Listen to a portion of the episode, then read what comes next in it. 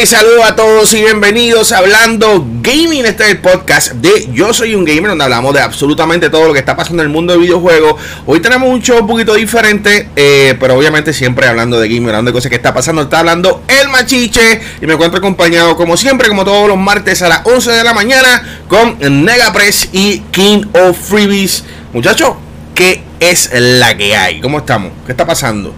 Este, genuinamente estoy molesto para los que están escuchando la versión audio, mi cara está súper este, explotada, parece un freaking fantasma y es todo porque desapareció este parte de, lo que tenemos para cubrir la ventana que tenemos aquí en la oficina. Y me veo como un freaking fantasma. Oye, me dijeron que, estuvieron viendo este weekend eh, Borat. Yo lo, yo lo vi anoche, por aquello no quedarme, no quedarme dado. ¿Qué, qué, qué les pareció? ¿Cuáles son sus primeras impresiones de, de Borat? Very nice.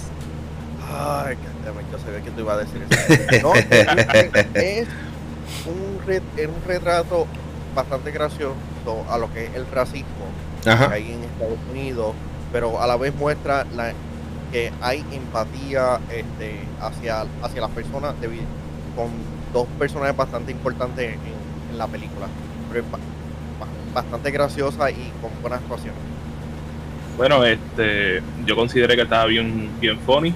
Este, por supuesto, al igual que el original, tenía sus momentos incómodos. Este, pero eso es parte de la película. incómodo.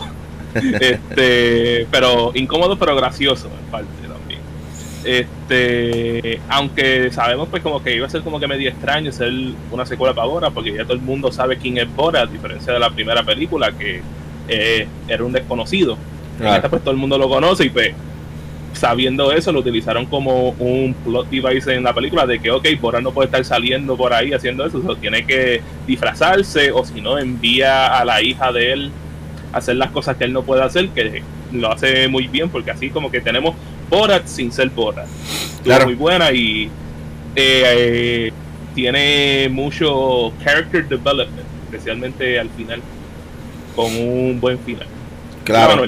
A, mí me, a mí me gustó muchísimo el, el, take a, la política, el take a la religión, eh, el, el, take al, al, a lo que está pasando en coronavirus y cómo la parte más brutal de todo esto es cómo Estados Unidos ser una megapotencia y sigue siendo una megapotencia en muchas de las áreas de ciencia, salud, economía, política. De repente se ha convertido en el laughing stock, se ha convertido en el chiste más grande mundial, eh, porque literalmente Estados Unidos es el foco de infección, porque pues lamentablemente su, el presidente y su equipo de trabajo eh, hasta cierto punto no quieren hacerle caso a la ciencia. Eh, we get it a veces, entiendo que, pues, que hay que crear un balance entre la economía, porque tampoco tú quieres que la gente se muera de hambre, eh, pero al mismo tiempo es como que eh, toman ese take muy crudo, que a mí me parece genial, el tipo de, de, broma, no, no de broma, el tipo de humor que me gusta cuando toman takes bien crudos y te dicen la verdad en la cara y te dicen, mano, yo me up, tú sabes, estás haciendo las cosas mal. Eh, eh, así que en ese aspecto me gustó muchísimo y en el aspecto religioso, ¿verdad? Como, como la religión en el ámbito como tal de, del Islam y, de estas otras cosas son tan hardcoreosas eh, y toman un take obviamente humorístico y, y hardcoreoso eh, pero al mismo tiempo realista. y, el desarrollo de la hija de Hora, pues está, genial de, cómo pasa a ser una, persona tan extremista eh, por unas creencias que se la habían implementado, termina siendo eh, tu típica ¿verdad? mujer que debería tener todos sus derechos y toda su, su claro, todo, todo su oportunidad en el mundo, como cualquier otra persona. ¿Qué les parece el twist de la película? ¿Dice el twist del final? Ah, más o menos eh, de la misión. No me lo esperaba, no me lo esperaba.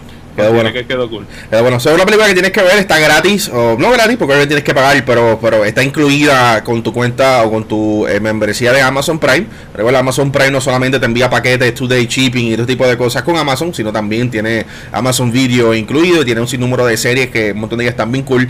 Y entre ellas, pues tiene esta peliculita slash documental, slash comedia eh, con, con Borat. ¿Cómo se llama el nombre completo de la película? Es Borat, algo largo. Borat Subsequent Film.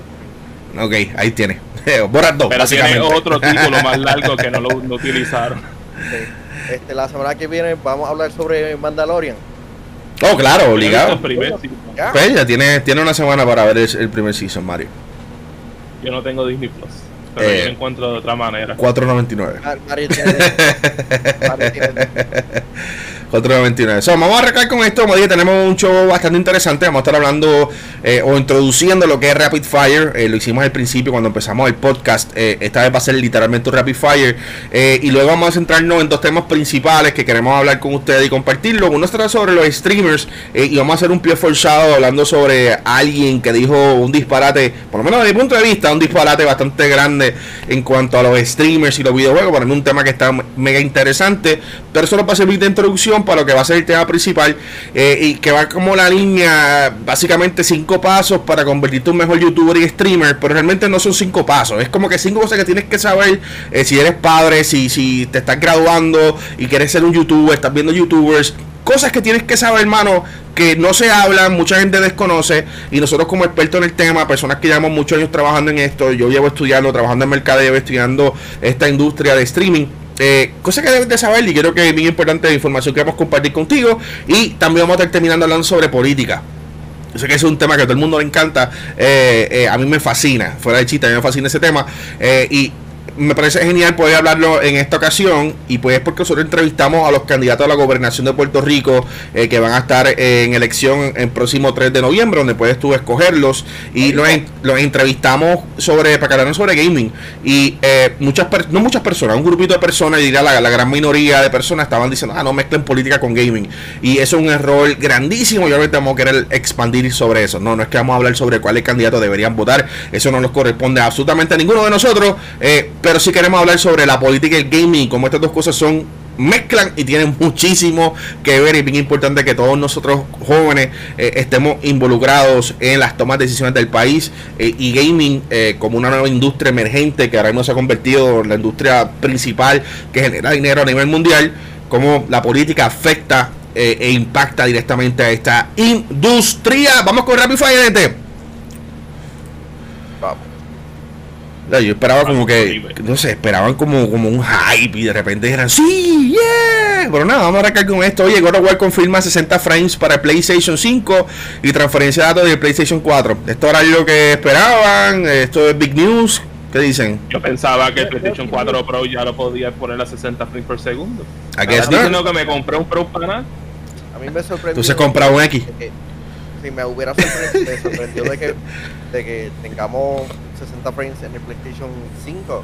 Pensaba que era en el PlayStation 4 ya estaba incluido, pero es un bonus que no hay que pagar. Así que it is nice. ¿Tú crees que esto tenga que ver como respuesta a lo que Xbox está haciendo y todo su anuncio de retrocompatibilidad? Recuerda que Xbox lleva casi dos meses dándole durísimo a retrocompatibilidad en Xbox eh, Series. ¿Tú crees que esto sea eso mismo? ¿Está, está simplemente respondiendo a Xbox? No, no creo que sea respondiendo, sino como que ofreciendo detalles, porque PlayStation ha estado un poquito callado sobre cómo va a ser este, la retrocompatibilidad en muchos títulos. Un poquito nada más. ok, hay que, hay que hablar de uno de esos, de esos juegos del PlayStation 5 ya vi. Eh, vamos al próximo tema. Cyberpunk 2077 tendrá lip sync completo para español. Este, esto dice que me pareció bien genial. Yo no sé si esto existía anteriormente. No tengo por lo menos memoria que esto existiera, de que un videojuego podría eh, en tiempo real, depende si tú cambias el, el, idioma del juego, el lenguaje, eh, cambia la forma de la voz. Y es una razón por la cual mucha, muchos de nosotros ni siquiera nos interesa a veces ver películas con, con, un doblaje, lo vemos usualmente en su lenguaje original, aunque sea un lenguaje que ni sabemos, un alemán, eh, italiano, lo que sea, y leemos mejor los subtítulos porque tener una mejor experiencia con el lip pero esto si lo cambian en español, por ejemplo, eso moverá su boca al, al, lenguaje. ¿Eso les parece algo brutal? ¿Tú crees que esto es algo necesario? ¿Qué ustedes piensan? No creo que, sea tan, no creo que sea tan necesario, pero es un big deal por el hecho de que es accesible. Okay. Y digo que no es big deal por el hecho de, que es demasiado trabajo y sabemos que, el, equipo de CD Projekt Red ha estado en crunch por mucho tiempo. Así claro. que big props para ellos por pulling off, pero no veo mucho muchos estudios de videojuegos haciendo esto. Como te digo, yo creo que esta es la primera vez que yo veo que en verdad, ¿sabes? Que hacen proper lip sync a la palabra. Nice. Este, yo sé que, por ejemplo, especialmente con los juegos japoneses, que normalmente nosotros lo consumimos en inglés, Este, si tú te quedas mirándolo, hay algunos que por lo menos hacen un buen trabajo de que caigan las, eh, las palabras en el movimiento de, boca. Pero hay otros que tú te quedas como que diatre, el lip sync está bien el garete y ver que una compañía por lo menos está haciendo el esfuerzo a que pueda pair con el movimiento de la boca, por lo menos es un, una cosa bien cool, por lo menos, ¿sabes? Me puede interesarme pues como que ver el feature, aunque no, no, no lo voy a jugar en español. Sí, sí. La, la, historia fue hecha en inglés, o es como que lo veo en inglés, pero está bueno para esa gente como yo, que somos bien detallistas, que vemos esas cosas. Este, pues saber que tienen como que un authentic experience y que no fue un afterthought. Oye, Xbox revela el nuevo control inspirado en The Mandalorian. A mí el control se ve, se ve genial. Eh, quisiera verlo físico porque obviamente tiene algunos elementos que son hechos obviamente en Photoshop y, eso, eso no, se ve muy extraño. Lo único que a mí no me gusta del control es que es de pasada generación, no es de la nueva generación. Yo creo que esto hubiese sido genial. Yo, es más, yo estuviese ya en, fila para comprarlo, eh, pero lamentablemente de pasada generación, obviamente funciona con el Xbox One, va a funcionar con el, el Series, va a funcionar en PC, va a funcionar en Xcloud, funciona en todos lugares, pero tú quieres tener ese share button con una nueva función, el control se ve diferente. Eh, por lo menos es My Thoughts. ¿Qué ustedes piensan sobre eso? Este, bueno, este, como yo le dije, yo no he visto Mandalorian, so, ¿verdad? No tengo como que ningún special attachment. considero que se podía Bueno, este no es Mandalorian, esto ya. ¿Sabes? Like, por lo menos, like, no veo cómo le pega el personaje. Mm. I may be wrong. De nuevo, no he visto el show. Este, pensaría que se iba a verse, que se iba más cromia o algo así. Pero hey, está culpa los que son fans del juego. Pueden meterle ahora a Star Wars Squadrons con ese control. Es una pena de que sea para el Play, para el Xbox One y no para el Xbox Series. Porque el Xbox Series tiene ciertas ventajas, un modelo mucho super, este, más, más superior en, ciertas cosas, pero contra el, el, contra está demasiado cool. Está super cool. Sí, se ve. Dámelo para el Series, dámelo para el Series. Recuerda, tú puedes usarlo en el Series, o sea, vamos a aclarar eso, no, quiero, no quiero confundir a la persona, tú puedes usar esto en el Series, pero exacto, eh, no es el estilo... Quiero tenerlos todos como que de la misma familia. Ya, hay que hay que recordar también que va a estar lanzando eh, no solamente el control negro con la consola de nueva generación, sino también va a estar lanzando el Chuck Blue, que es el segundo control que va a estar llegando también eh, a esto. Yo lo mandé a comprar eh, con Microsoft, así que ya una vez, una que me llegue el 12, el 13 de noviembre, me llegué a casa. Y obviamente hacemos un, ¿cómo se llama esto? Un unboxing para que vean dos versiones del, del nuevo control de Series de los Series X and S. Xbox lleva controles eh, táctiles a 10 videojuegos adicionales. Cuando hablamos de, controles táctiles que puedas literalmente usar tu celular con S-Cloud y usar, usarlo como control, ¿no? Eh, en vez de tener otro control o dispositivos como el, el, Kimchi. Eh, ¿Kimchi qué se llamaba esta mierda? no me acuerdo cómo se llamaba esto. Creo que sí. Kimchi es un plato de Sur Corea. Sí, pero era más o menos, eh, esa era la idea del nombre, pero no me acuerdo si era Kimchi o Kichi o algo así. Anyway, eh, me gusta algo así como esto para convertir tu teléfono en un Nintendo Switch o tener un control y ponerlo por debajo, etcétera. Pues eventualmente en algunos videojuegos ya dijeron que no van a hacer todo, te van a estar permitiendo usar la pantalla de tu celular para jugar eh, juegos móviles y obviamente que tengas experiencia completa dentro. Es claro, los juegos son Dead Cell, Guacamele 2, Hellblaze, No Sacrifice, Hot Shot Racing, Killer Instinct. Eh, eh, New Super Lucky Tail Killing Instinct, para la web, me, estaré curioso a ver cómo funciona. Slate Aspire, Street of Rage 4, Tell Me Why y Undermine son los juegos que están eh, ya disponibles. Obviamente Minecraft Dungeons fue el primer juego, ya están disponibles con esta, esta tecnología. Está genial. si no has probado S-Cloud, que ya está disponible en Xbox Game Pass Ultimate check it out, de verdad que te va a gustar muchísimo todo lo que tienen ellos. Y recuerda, puse tu, tu control de PlayStation 4, puedes usarle, control de Stadia, cualquier control que sea con este Bluetooth, lo puedes utilizar en, tu móvil y, jugar todos los juegos de Xbox. Eh, y una librería grandísima de Game Pass. ¿Perdón? Y el de PlayStation 5. Y el de PlayStation 5 también lo vas a poder utilizar eh, en esto. Está, está, está, chévere que tenga que los jugadores tengan opciones principalmente en el celular. Este, ya que vamos a decir, estás, estás renovando algo o estás esperando en alguna fila, no tiene control cerca, Rubén, voy a, jugar por este Super Loquiteo, por mencionar uno, en el celular y ya. Ya, yo creo que Games, lo, que, lo, que esto de pre está un poquito adelantado a sus tiempos. Yo creo que vamos a estar viendo el peak en dos, tres años, cuando realmente 5G ya esté más disponible, tengamos más tecnología más accesible fuera de tu casa. Eh, pero sí, lo veo ya como una, buena opción. Específicamente si estás en tu casa, a veces no quieres prender del Xbox, si no quieres hacer nada. y, me ha pasado, me ha pasado que juego un juego específico, un, Dungeons, por ejemplo, tengo el pana y se va a jugar Dungeons a mí me gusta jugar Dungeons aquí. No juego todos los juegos en mi celular, pero Dungeons son esos juegos que me gusta jugar en el celular eh, y puedo conectarme el party, con esto mi, mi audífono a Discord, eh, a mí al mismo Xbox Party y nos fuimos por para abajo a Discord. Muchas veces usamos Discord, usamos el Xbox Party. Es cuestión de gusto y, cómo tú corres y juegas. Este, como te digo, este, la opción es buena, ¿sabes? A veces hay gente que no tiene control y pues por lo menos tienen algunos juegos que pueden jugar. Este, en el caso mío, si hubiese uno que me interesaría jugar, este, fue, sería Guacamole 2 que no lo he jugado todavía. Jugué el original para PlayStation Vita. Inaceptable. Jugué, el original para el PlayStation Vita, le cogí todos los trofeos.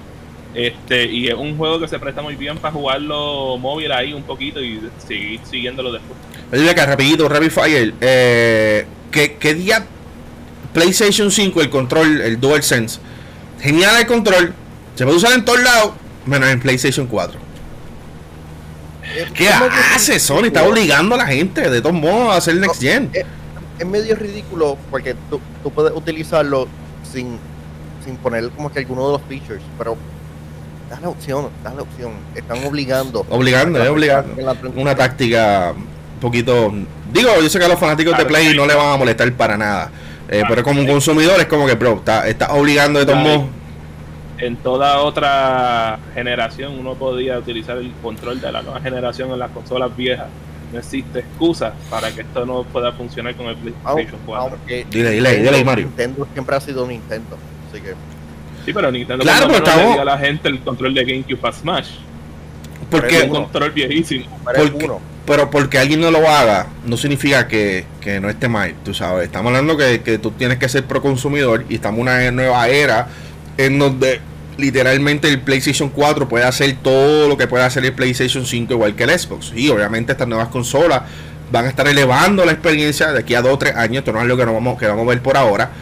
Pero tú decirme a mí que tú no puedes realmente ah, pasar tecnología para atrás, como que, bro, tú sabes, se, te ve a legua. Lo más probable. lo más probable a lo mejor sería algo que a lo mejor ellos le tiran un patch para dejarlo que funcione o si no alguien va a encontrar un convertidor que van a vender como por 100 dólares para que pueda usarlo Sí, yo espero, yo espero. Realmente, o sea, realmente lo que. Eh, eh, esto es un negocio, es un negocio de las compañías quieren vender su nuevo producto, su nuevo producto, en el caso de Sony, pues su PlayStation 5. Tú quieres que la gente compre tu nuevo producto y se olviden del viejo, eh, pero no podemos olvidar algo bien importante, y es que hay sobre 100 millones de consolas en el mundo, tú sabes. Tú, tú no quieres de repente matar a esa gente y decirle, ah, ahora todos 100 tiene que cambiarse para mi nuevo PlayStation 5. Tú quieres hacer que se, sea, un, sea smooth la trayectoria, y qué mejor forma de venta que tú enseñarle el DualSense, obviamente esto no es el DualSense, pero tú le enseñas el DualSense, le permite utilizarlo en PlayStation 4, la gente diga, wow, eso siente genial, y te diga, bueno, hay unas funciones que no puedes utilizarlo en esta, pero la puedo usar en la otra. Y tú vas a decir, damn, ya tengo el control, yo creo que ya es tiempo de hacer una actualización, y qué mejor forma de hacerlo así, pero pues lamentablemente no, no, no lo han permitido, no lo han hecho de esa manera, y según estaba viendo algunos videos me confirman que eh, funciones del PlayStation, de ese control del DualSense, ni siquiera se puede utilizar en PC. O sea, eh, hay cosas que no, que no, no, se pueden utilizar y pues eso, no, sé, es como esas cosas que digo, ok. Lo más importante, el, el, control del PlayStation 5 no se puede utilizar en el Xbox. Big miss. Big miss. pero como eh, yo dije, tarde o temprano con un convertidor uno puede usar cualquier control.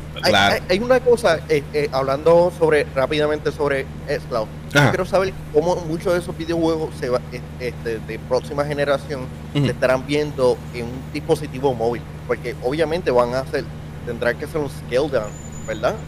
No, no, no, porque, no, no, recuerda, recuerda, vamos a dejar a explicar eso. Lo que, lo que hoy, hoy, si tú te conectas a Project S-Cloud, hoy tú estás jugando desde Project S, estás transmitiendo una pantalla, eh, un, Xbox, un Xbox One S. Ok, so tú estás usando un juego Xbox One S. Comenzando el año que viene, ya habían mencionado que iban a hacer una actualización. No sé si iban a hacer una actualización para el Xbox One X o iban a hacer una actualización para la, el Xbox Series, uno de los dos. So, cuando haga la actualización significa que tú vas a estar literalmente jugando posiblemente un Xbox Series X de un servidor que está en la oficina en, no sé yo, en Georgia, donde sea las oficinas que tengan el almacén, y tú te vas a conectar y tú lo vas a ver con toda con toda, o sea, con todas las gráficas y toda la cuestión. O sea, no, no va a haber ningún tipo de diferencia, no va a afectar el performance, nada por el estilo. Y si tienes un teléfono como el mío que tiene HDR y es 4K, pues tú lo vas a ver full 4K con HDR completo, la, experiencia completa. Obviamente, pues pequeñito. Y de la misma manera funciona Stadia, que por ejemplo, ahora mismo yo estoy capeado a 1080p porque ese es el monitor que yo tengo, pero si tuviese un monitor 4K, pues puedo correr el juego 4K. Si es que tengo el internet. Exacto, necesitaría internet para eso. Ya. Oye, seguimos con los Rapid Fire para entrar al tema principal. Tom Holland se luce como Nathan Drake en el primer vistazo para Uncharted. Eh, ¿Vieron las imágenes de, de, eso? Si no lo han visto ustedes que nos están escuchando, recuerda que todo lo que hemos hablado hasta el momento, incluyendo esto, lo encuentras en yo soy un gamer.com y puedes ver todo en la foto, ver la noticia. Pero ¿vieron a Nathan Drake? Eh, ¿Qué les pareció? ¿Vieron a Tom Holland como Nathan Drake? Se ve cool, like en verdad se parece pero una versión como que más joven. Que está eh, Hubiese estado cool también, pues que, ¿sabes? Si iban a, si a tenerle alguno mayor, pues que pongan a Nathan Fillion, porque literalmente. Está viejo para el, personaje de Nathan. Cuando sea viejo, cuando sea viejo. No, yo creo que van a, van a envejecer con Tom Holland. Es que si tú coges un personaje joven, un muchacho joven, y la película es un éxito, tú lo haces para eso, para que por los próximos 15 películas tenga, tenga al mismo, hagan un Fast and the Furious, tengan el mismo actor, tú sabes el que no sé si me convence todavía es Mark Wahlberg como Sully.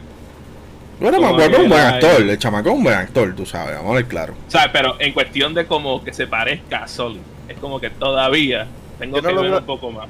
Yo puedo ver a Tom Holland como, como Nathan Drake, pero yo a Mark Wahlberg como Sullivan, él, él que yo lo veo difícil. Sí. Especialmente con su acento. Hey, hey. Va a estar el va a estar interesante. Vamos, vamos a ver cómo, cómo continúa esto. Kojima Production confirmado desarrollar un nuevo proyecto. Ha habido un montón de rumores de que, de qué podría ser. Eh, ha hablado de que posiblemente sea un Death Stranding 2. Eh, eh, posiblemente sea algo con Silent Hill. Posiblemente sea algo completamente nuevo. posiblemente se han dicho que quizá regresen a trabajar la serie de Metal Gear. Whatever that means. ¿Qué ustedes creen que, es, que posiblemente sea? Que se de Metal Gear quiero algo de terror. Sí, yo creo que eh, eso es lo que todo el mundo espera, algo, algo de terror. Ya que su colaboración con Guillermo el Toro apuntaba para eso antes que, que lo que fuese despedido, así que yeah. quería ver algo diferente, un nuevo IP. Bueno, este, una cosa que se sabe de Kojima es que por el tiempo más largo él quería salirse de la saga de Metal Gear. Era para Metal Gear, Metal Gear Solid 3 y él originalmente no iba ser director en ese juego, se lo estaba dejándoselo a su equipo mientras él pregaba otras cosas y pues siempre pasaba algo que tenía que involucrarse y ahora que no está con Konami, lo menos que él va a querer hacer es un nuevo Metal Gear. Él lo dejó todo en Metal Gear Solid 5 con todo eso que lamentablemente salió incompleto porque no tuvimos el final verdadero. Este, pero si hubiese una cosa que me gustaría ver de ellos, si es que los rumores pueden ser que sean de verdad, eh, si pudieran hacer el juego cancelado de PT, me encantaría.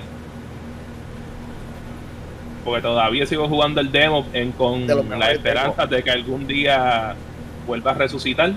Todo es posible en esta industria. Yo por lo menos Madre, te está hablando mucho hablar, tienes que como un poquito más rápido.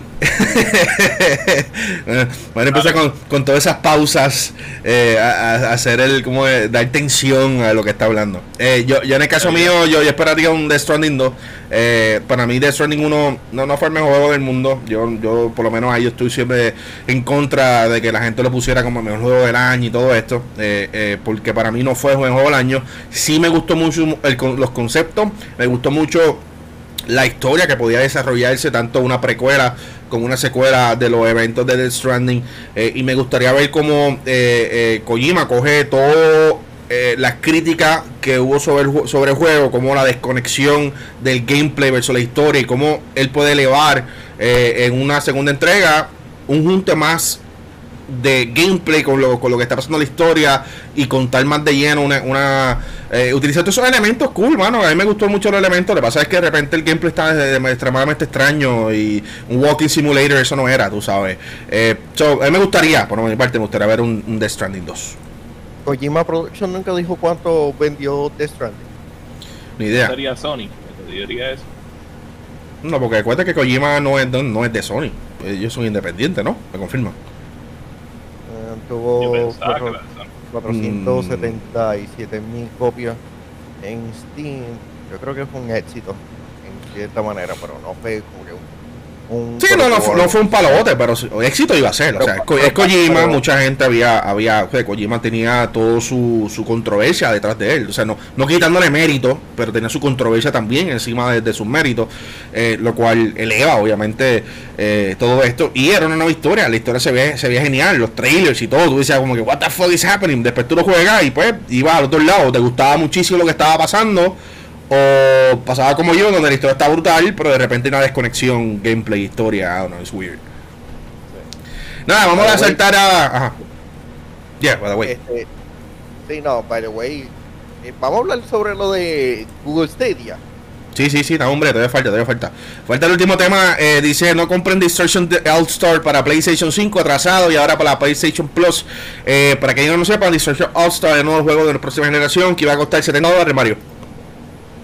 70 dólares, que es bien similar a Twisted Metal, ¿sabes? No sé por qué no hicieron Twisted Metal, hicieron este juego. So, iba a este, costar. Que yo, bueno, rapidito, rapidito. Iba a costar 70 dólares eh, y eh, iba a estar lanzando próximamente para PlayStation 5. Eso lo cancelaron por completo. Quizás quizás sí lo van a vender como quiera eventualmente, pero ahora lo incluyeron en el PlayStation Plus. Eh, y esa es la noticia. Cuéntame, Mario, cuál era tu, tu, tu visión sobre esto. Y, y yo me pregunto, Machicha y Manuel, Jim Ryan no había dicho que en el PlayStation 5 tenemos que poner nuestro juego a 70 dólares porque es que son de una calidad tan, tan grande que tenemos que subir el, dinero para poder suplementar los gastos de desarrollo. Y si eso es verdad, pues ¿por qué me está dando el juego de gratis en PlayStation Plus?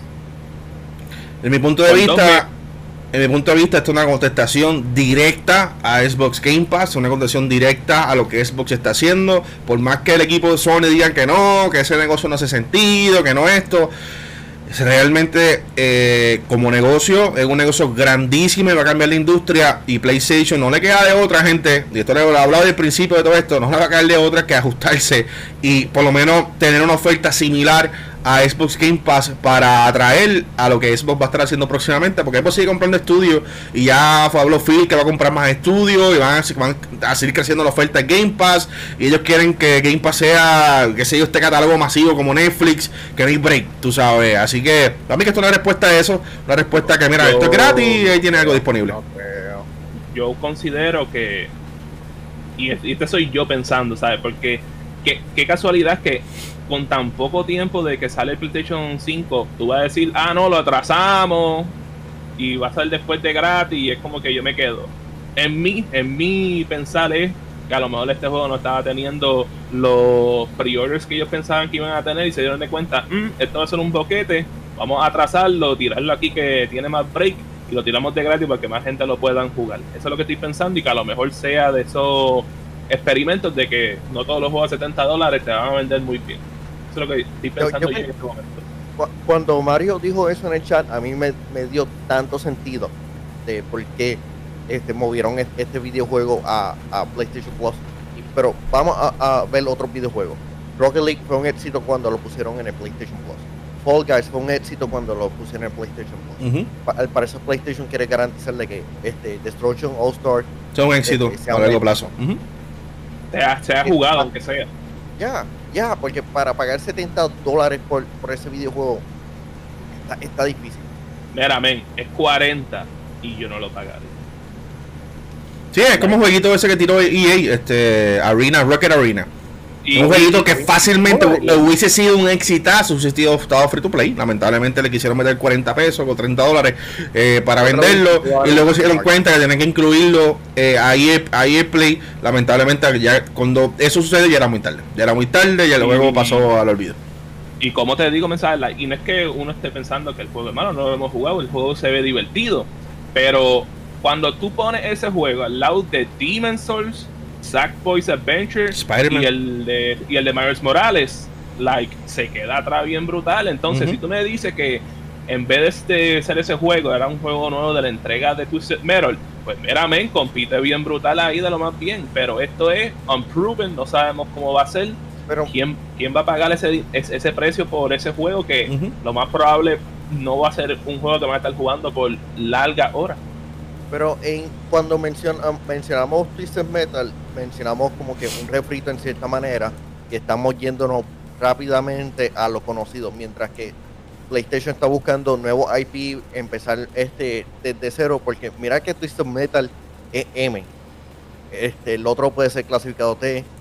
Este Twisted Metal fue un fracaso y, se, y fue un fin, este, se quemó rápido. Sí, esto es un juego, es, un juego es. Así que tal vez ellos necesitan este un nuevo IP en, en cierta manera y no es lo que estamos buscando o no somos el público.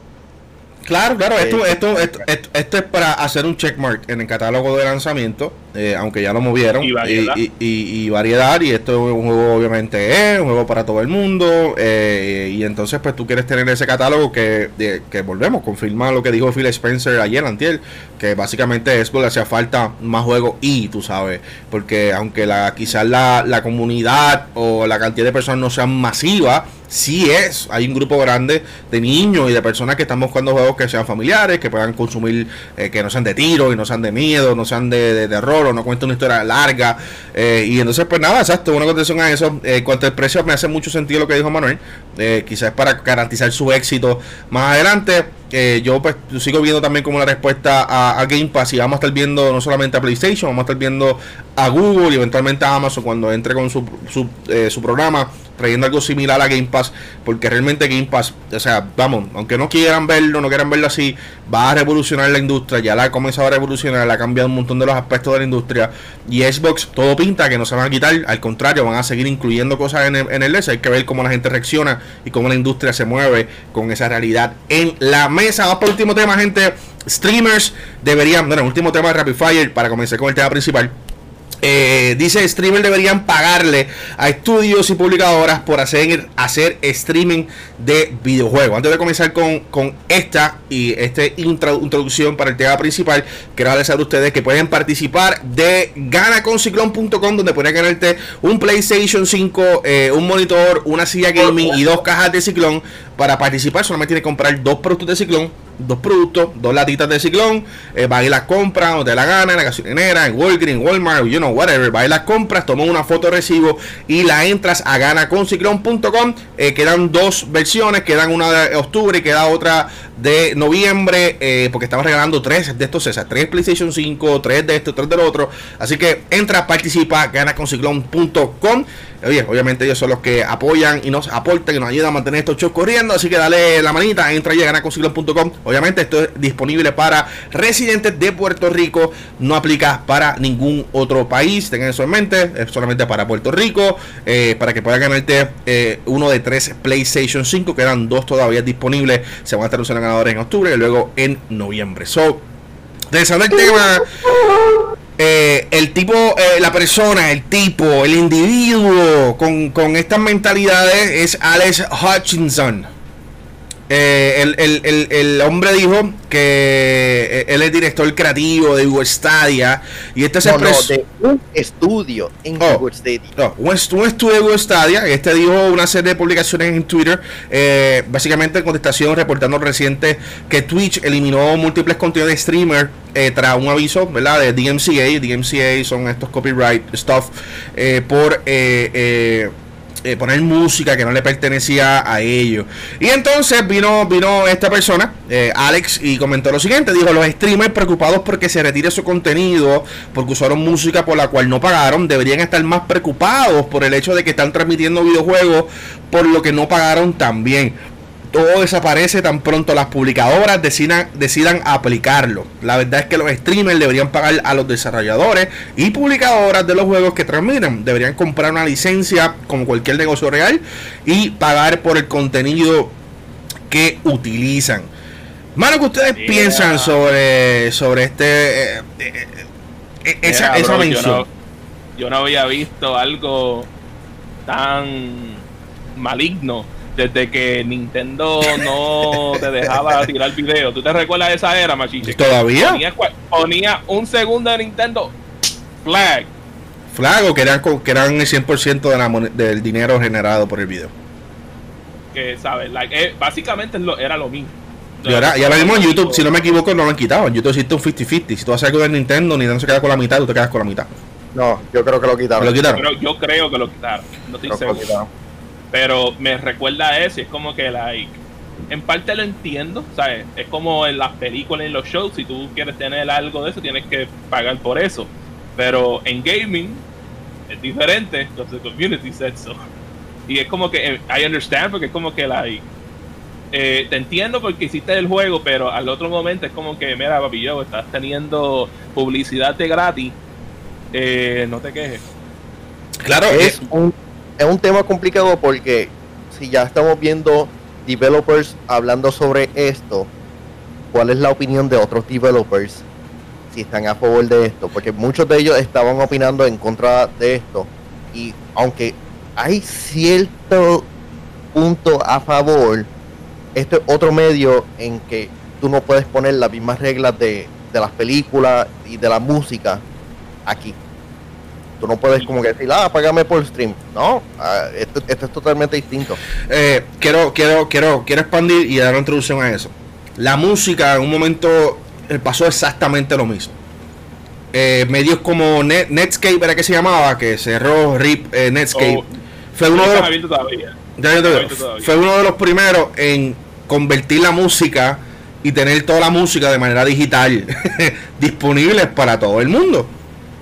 En ese, ese inicio de, eso, de ese cambio en la música, la gran mayoría de la industria de la música pensaba igual que no, que no debería ser así, que debería tener que pagar, tienen que hacerte revuelo y de repente se dieron cuenta que gracias a servicios como Netscape había aumentado, no me acuerdo el por ciento, pero había aumentado significativamente las ventas y el exposure y el reach y había aumentado la brutal el que un artista ahora fuese aún más famoso y lograr hacer más conciertos y lograr hacer más cosas gracias a la eh, digitalización o básicamente poner la música en una plataforma donde cualquiera pueda accesarla. Eso obviamente dio a, la era que se creara la Pandora, se creara Spotify, se crearan un sinnúmero de otras cosas. Los artistas literalmente hoy ponen sus CDs de música gratis en YouTube. Si tú compras hoy un CD de música, es porque no sé, o no sabes que existe, o no sabes, o eres, no sé, eres alguien extraño. Pero todos los CDs todos los CDs de música están gratuitas en YouTube, en plataforma online, la puedes escuchar completamente gratis, todo el CD completamente gratis. ¿Por qué? Porque se dieron cuenta de que es una manera correcta de aumentar las ventas versus obligar a alguien a escuchar tu música luego que la pague.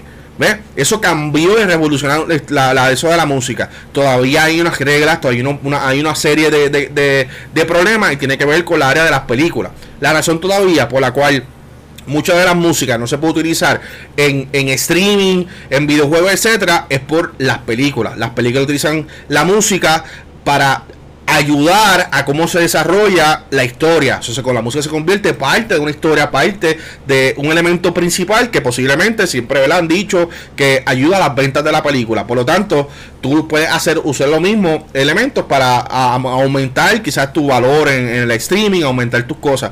Así que por esa razón todavía la música sigue siendo una de estas cosas que tú no puedes usar abiertamente en tu streaming.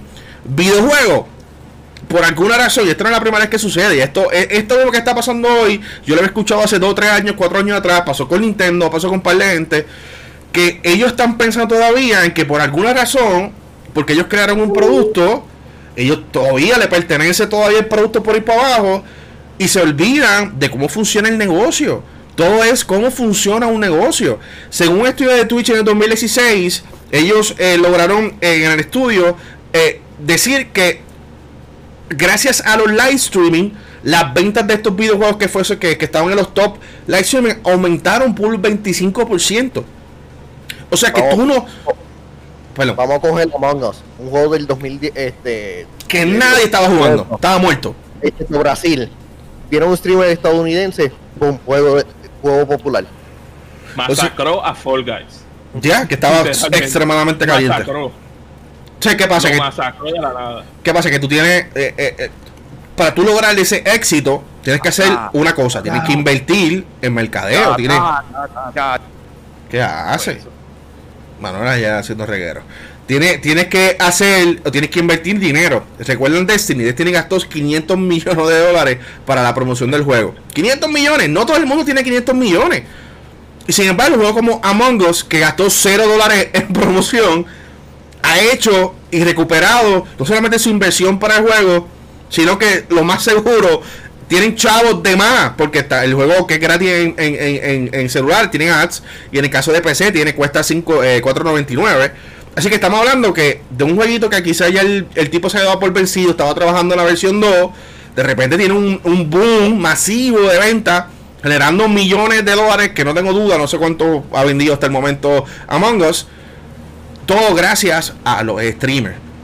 ¿Ve? Entonces, pues sí, yo estoy de acuerdo con ambos de ustedes, de que sí, entiendo el aspecto quizás de ese punto de vista, porque por ejemplo, alguien como Ninja, ¿verdad? Que es un, top 1 streamer mundial, eh, que puedo entender de que si Ninja básicamente se está aprovechando, ¿verdad? Se está aprovechando de, varios videojuegos para su uso. Claro, lo puede entender desde ese punto de vista. Dice, bueno, un niño, una persona cobra millones y no me está dando nada a mí, está aprovechándose de mi producto. Pero a diferencia tienes que pensar en el mercadeo y pensar lo que Ninja está haciendo, si yo fuese a pagarle, tenía, tendría que pagarle grandes cantidades a Ninja para que jugara mi juego. Sin embargo, está haciendo de gratis porque le gustó el juego, está hablando bien de mi juego, me lo está moviendo por todos lados, Fortnite. Y de repente tiene un juego número uno que está generando millones diarios. No, no semanales, diarios, todos los días. Fortnite hace un millón, dos millones, algo así te había leído en un momento dado gracias a personas como Ninja, que son número uno en, en, Twitch, luego en Mixer y back again en Twitch, eh, y generan esa, todo, ese, ese movimiento de tráfico. Y en ese primer año de, de Fortnite o, segundo año hicieron 3 billones de dólares. Sí, no, el, el valor de Bitcoin aumentó gracias a Fortnite. 3 billones de dólares, men. Con eso se retira uno fácil, feliz. hay algunos videojuegos, estaba escuchando varios podcasts sobre este tema y estaba escuchando que algunos videojuegos single players son los que se ven afectados en cierta manera este, por los live streams. De que, sí, para que yo voy a ver este un live stream, digo, para que yo voy a jugar un, juego si ya un live streamer lo hizo. Sí, pero, es, es, falso. Es, case by case. Sí, es, falso. No, no, es case by case. Eh, eh, realmente, Manuel, y disculpa, es falso. Y, y voy a traer un ejemplo medio extraño. Eh, porque es que estuve leyendo recientemente eh, eh, en uno de los blogs de, investigación, estaban hablando sobre, sobre All in France. Obviamente OnlyFans ha tomado vuelo, ¿verdad? Una página donde tú puedes publicar lo que te dé la gana y pues puedes, puedes cobrar por una membresía al respecto. Se ha hecho bien popular, todo el mundo ah, conoce sobre OnlyFans. Ah, de repente, muchas, muchas de estas cuentas se han filtrado en la internet. Tú puedes ver literalmente todas las fotos, puedes ver todo el contenido en internet. Sin embargo, a las personas que se les ha filtrado en internet han tenido también un aumento de venta, un aumento de venta de entre 35 y 45%, luego de que se filtraron las fotos. Vas a ver el mismo contenido que estás viendo los filtrados, lo vas a ver pagando. Sin embargo, se aumentaron los costos. ¿Ok? Y traigo este tema para que vean cómo la industria es similar a través en cuanto a todo esto. Cuando algo se filtra, le va a llegar a, personas que usualmente no se hubiesen enterado de tu contenido. Y eso es lo que pasa. Si tú tienes un juego, que es single player y a este punto tú no has vendido, o sea, tú no has vendido ese punto, ¿qué, qué, qué posibilidad tiene que alguien más se entere sobre tu juego? Al menos que vaya a invertir millones en promoción o permita que streamers jueguen. Y te voy a dar un ejemplo, Manuel, rapidito. Hay un juego que se llamaba, eh, ya se me el nombre ahora, era bien cortito, salió para PlayStation, para PC, que era, tú eras, estabas como en un bosque y tú eras el que manejaba el bosque. Eh, Firewatch. Firewatch. Firewatch es una historia extremadamente corta, es completamente single player. Y yo fui una de las personas que compré Firewatch después de haber visto dos, dos dos youtubers jugar el juego completo back to end y sabes que yo quiero tener mi experiencia y quiero jugar el juego. Y yo lo terminé comprando cuando era un juego que no estaba en mi radar era un juego que lo vi dos streamers diferentes jugando back to end y yo terminé comprando el juego porque me interesaba muchísimo la dinámica y, todo eso. O sea que estamos hablando que ha sido comprobado en todas las industrias. Cuando tú le das algo y envías gente a ver tu contenido, tienes mayor posibilidad de que tus ventas, tus ventas aumenten, se dupliquen, se tripliquen, versus quedarte callado dejar que nadie hable de tu juego. Ha sido comprobado. Este, de ellos poner una licencia, vamos a poner eh, este, RIP. ¿Cuánto ustedes creen de que sería la licencia? Yo sé que no va a pasar, pero bueno, Cero. Técnicamente ya tú tienes una licencia porque tú pagaste por el juego. Pero ellos pueden quitártelo o, Si es físico, no me pueden quitarme un carajo. Este, si fuese una licencia, o sea, tú me dices que estamos hablando de top streamers que en verdad, como dice Machiche, generan el billete para que en verdad uno tenga que pagar.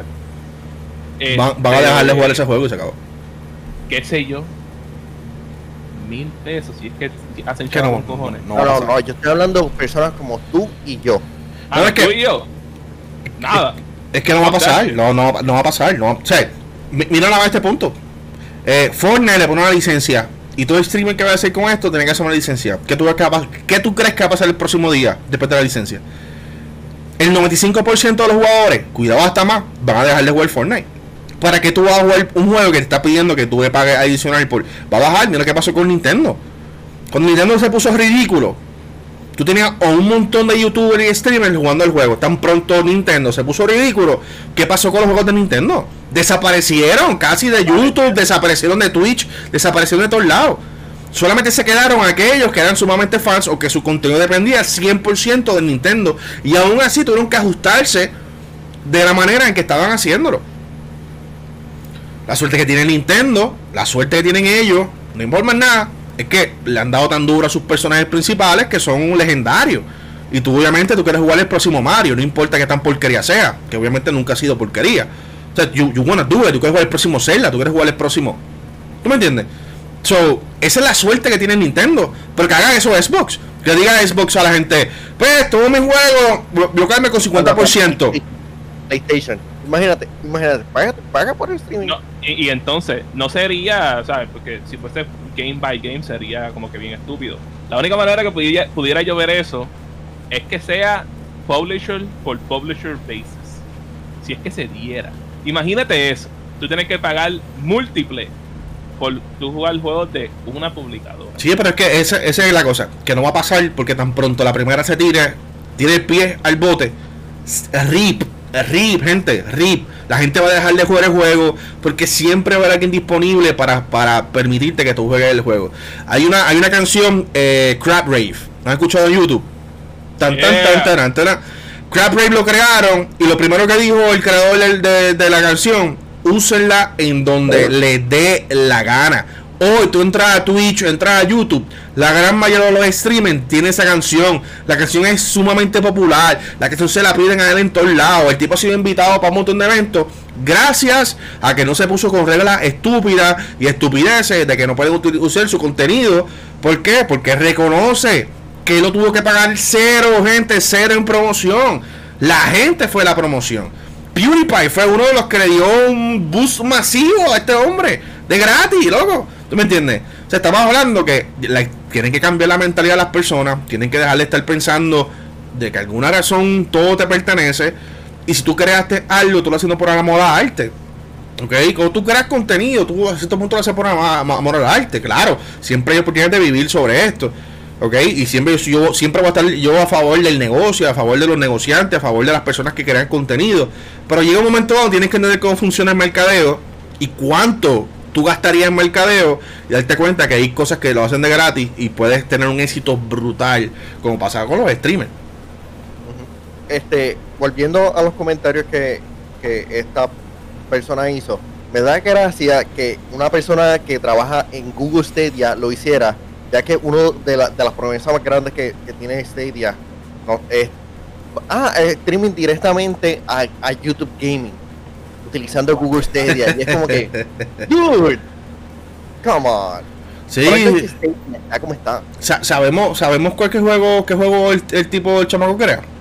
Bueno, él ah, hizo. Él, fue director de par de juegos de Assassin's Creed. So, él trabajó en Ubisoft antes de trabajar ahí. Ryan, Ryan Wire comentó, Ryan Wire, jefe de gaming en, Google eh, para YouTube, y él dijo claramente que creemos que las publicadoras y que los creadores tienen una relación simbiótica maravillosa que ha permitido la creación de un ecosistema próspero, uno que ha beneficiado a todos mutuamente. YouTube se centra en la creación de valor para creadores, publicadores y usuarios. Todos los barcos se elevan cuando trabajamos juntos. Eh, o sea, como una contestación grande y específica que no, loco, o sea, esto tiene que ser gratis, o sea, porque están ambos están recibiendo cosas, están recibiendo un valor, ¿tú me entiendes? Ambos están logrando las metas. Eh, eh, en conjunto, ambos están logrando sus ventas y están creando y se ha creado una, un negocio grandísimo con lo que son los streamers y, eso nos da la introducción al tema que queremos hablar ahora, que son los cinco pasos para convertirse en un mejor streamer y youtuber, que realmente no son cinco pasos, tiene que ver mucho con esto y hay un tema que, que yo se habló en la academia, en el Yo Soy Gamer Academy, eh, eh, y hay un tema que quiero hablar con ustedes, porque en estos días, Mario y Manuel, estuve leyendo, yo soy parte de varios grupos eh, de Latinoamérica que son streamers.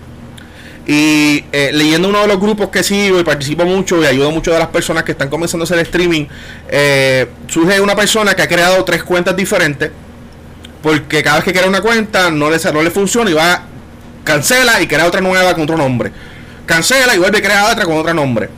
Y eh, en la tercera vez o la cuarta vez que iba a crearlo, viene, viene escribe como que, bueno, gente, este, bueno, apóyenme, ustedes no apoyan, ya está la cuarta cuenta que creo, este, mano, esto no sirve, que si esto, hablando un montón de, cosas medio extrañas.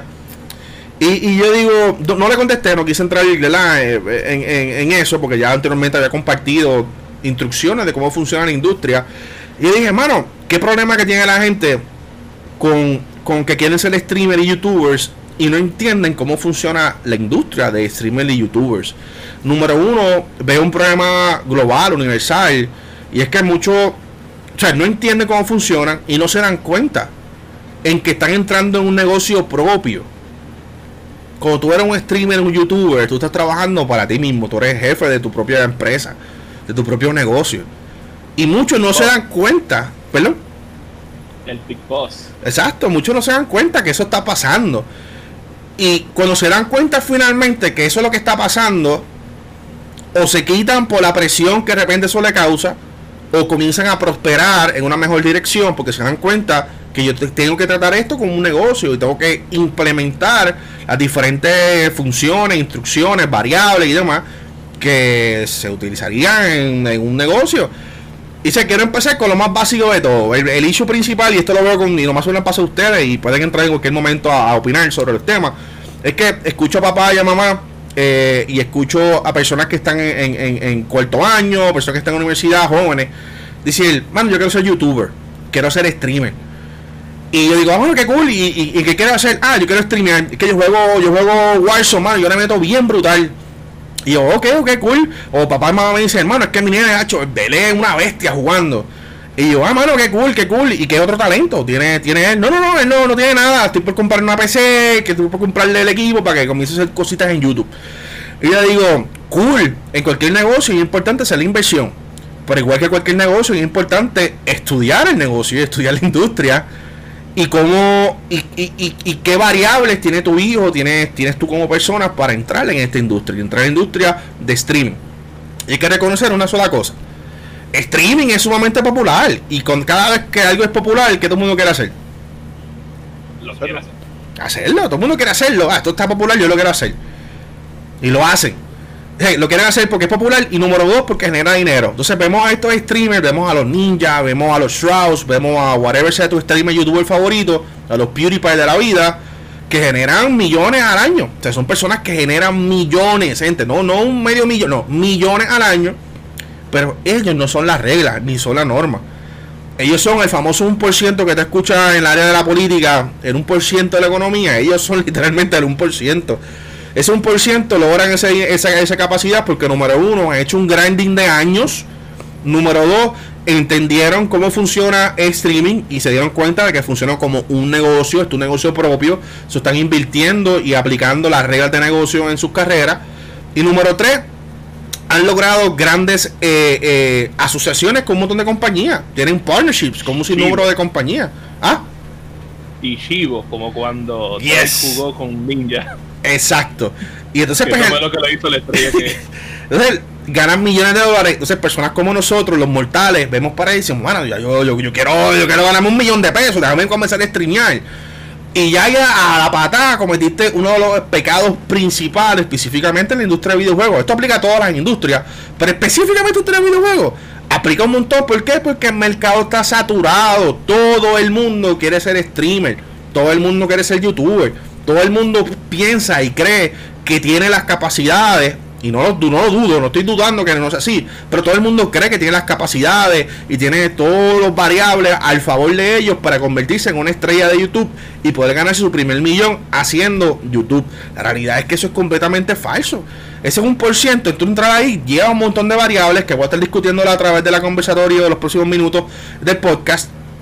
Pero sobre todas las cosas, tiene, tiene algo bien importante que acaba de decir Mario: es suerte tú tienes un gran por ciento de suerte que tú no tienes ni idea de cuánto, cuánto, eh, cuánto es la suerte por esto. Segundo, el pecado tradicional es que si tú entras a hacer streaming o quieres ser youtuber o quieres hacer cualquier cosa en tu vida y lo quieres hacer por dinero, gente, vas a tener un problema cañón, gente.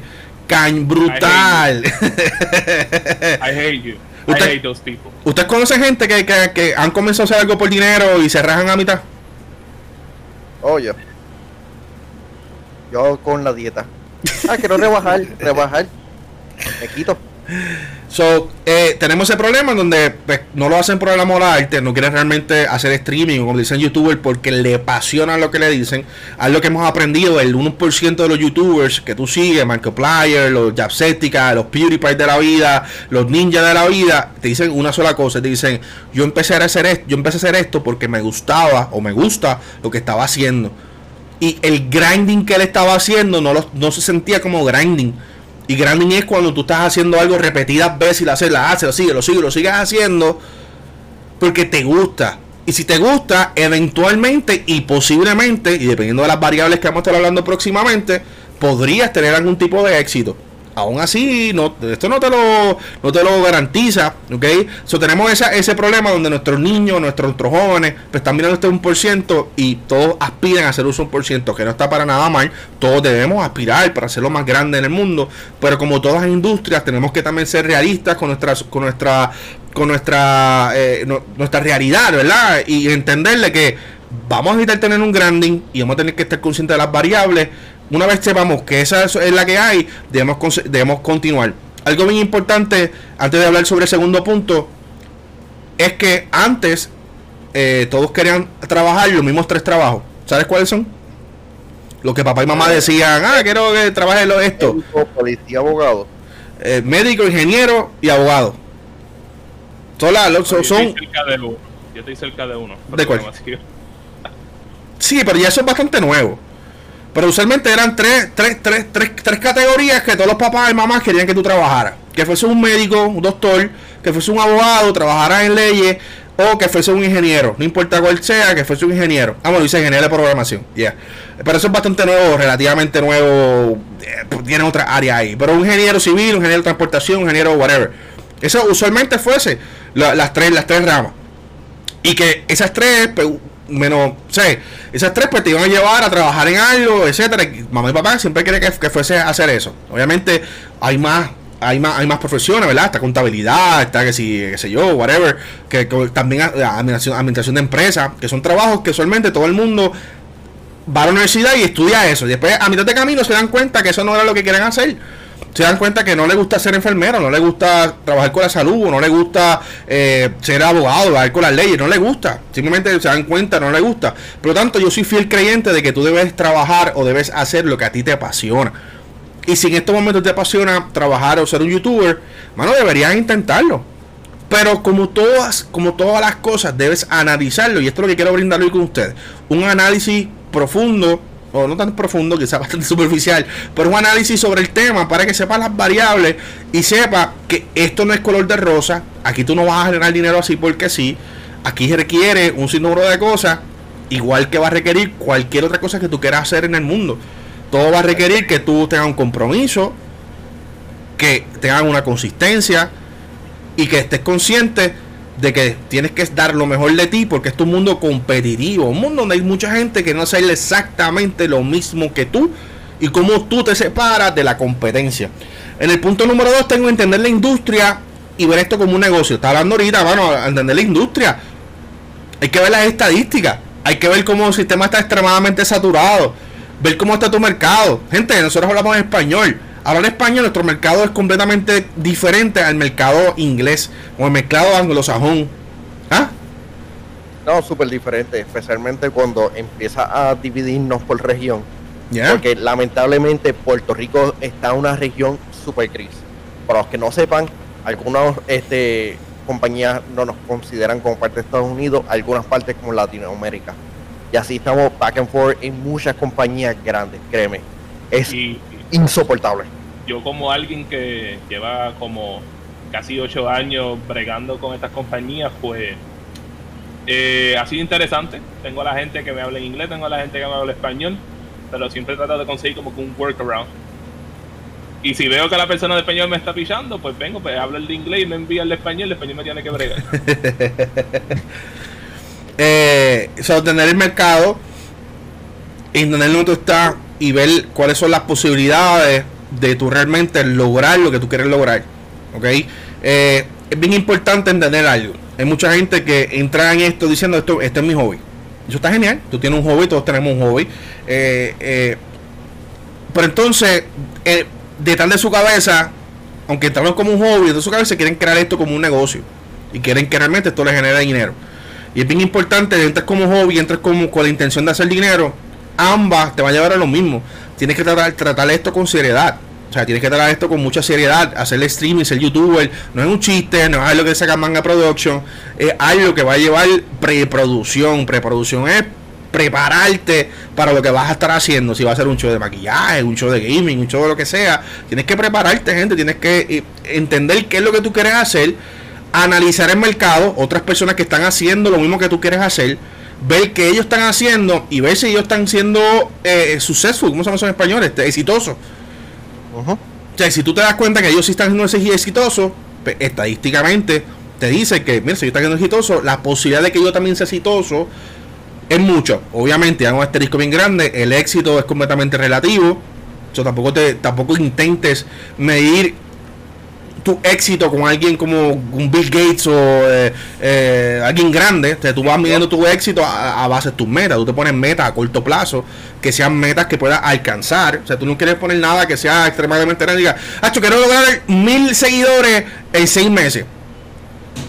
Es completamente imposible. Lo puedes hacer pero es una meta tan y tan y tan y tan y tan complicada que te vas a quitar a los tres meses cuando te das cuenta que tienes solamente 10 seguidores. ¿Tú me entiendes? Ponte metas alcanzables. Diga, mira, mi meta va a ser llegar a 10 seguidores en 6 meses. Mi meta va a ser que yo por lo menos tenga un grupito de 5 personas en el primer año que me estén siguiendo. Y viste que dice algo bien, bien, bien, clave. Te hablé de años y te hablé de meses. No te hablé de días ni de semanas. Esto tú no lo vas a lograr. Lamentablemente, YouTube y streaming. ¿Perdón? a menos de que seas como una figura reconocida, que nuevamente, volviendo a lo que Manchiche dijo al principio, del 1%, porque mira, ellos sí, este, Alejandra Ocasio o, este, Cortés, que se convirtió en uno de los suscriptores, tuvo un montón de suscriptores rápidamente en Twitch por ser una figura reconocida. Así que el grinding que tú vas a hacer no lo compares con muchas personas la cosa. también otra cosa que te puede ayudarte es este, haciendo colaboraciones. O una cosa buenísima que pudiste hacer si tú puedes descubrir una manera de hacer algo nuevo que nadie había hecho que puede ser exitoso, eso te va a ayudarte bien brutal. Ser una persona diferente en donde todo el mundo actúa de, lo mismo te hace más valioso.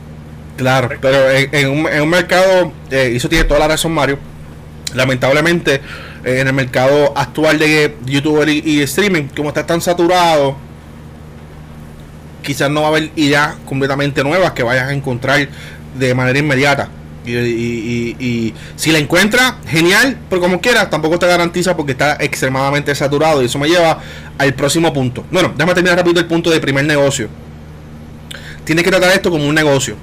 Y tratar esto como un negocio significa que tienes que registrarte. Tienes que registrarte en tu gobierno, tienes que pagar taxes, tienes que eh, tener tu logo, eh, busca la manera de registrar tu nombre como compañía, sea tu nombre personal, tu negocio de una sola persona, una LSC, una incorporación.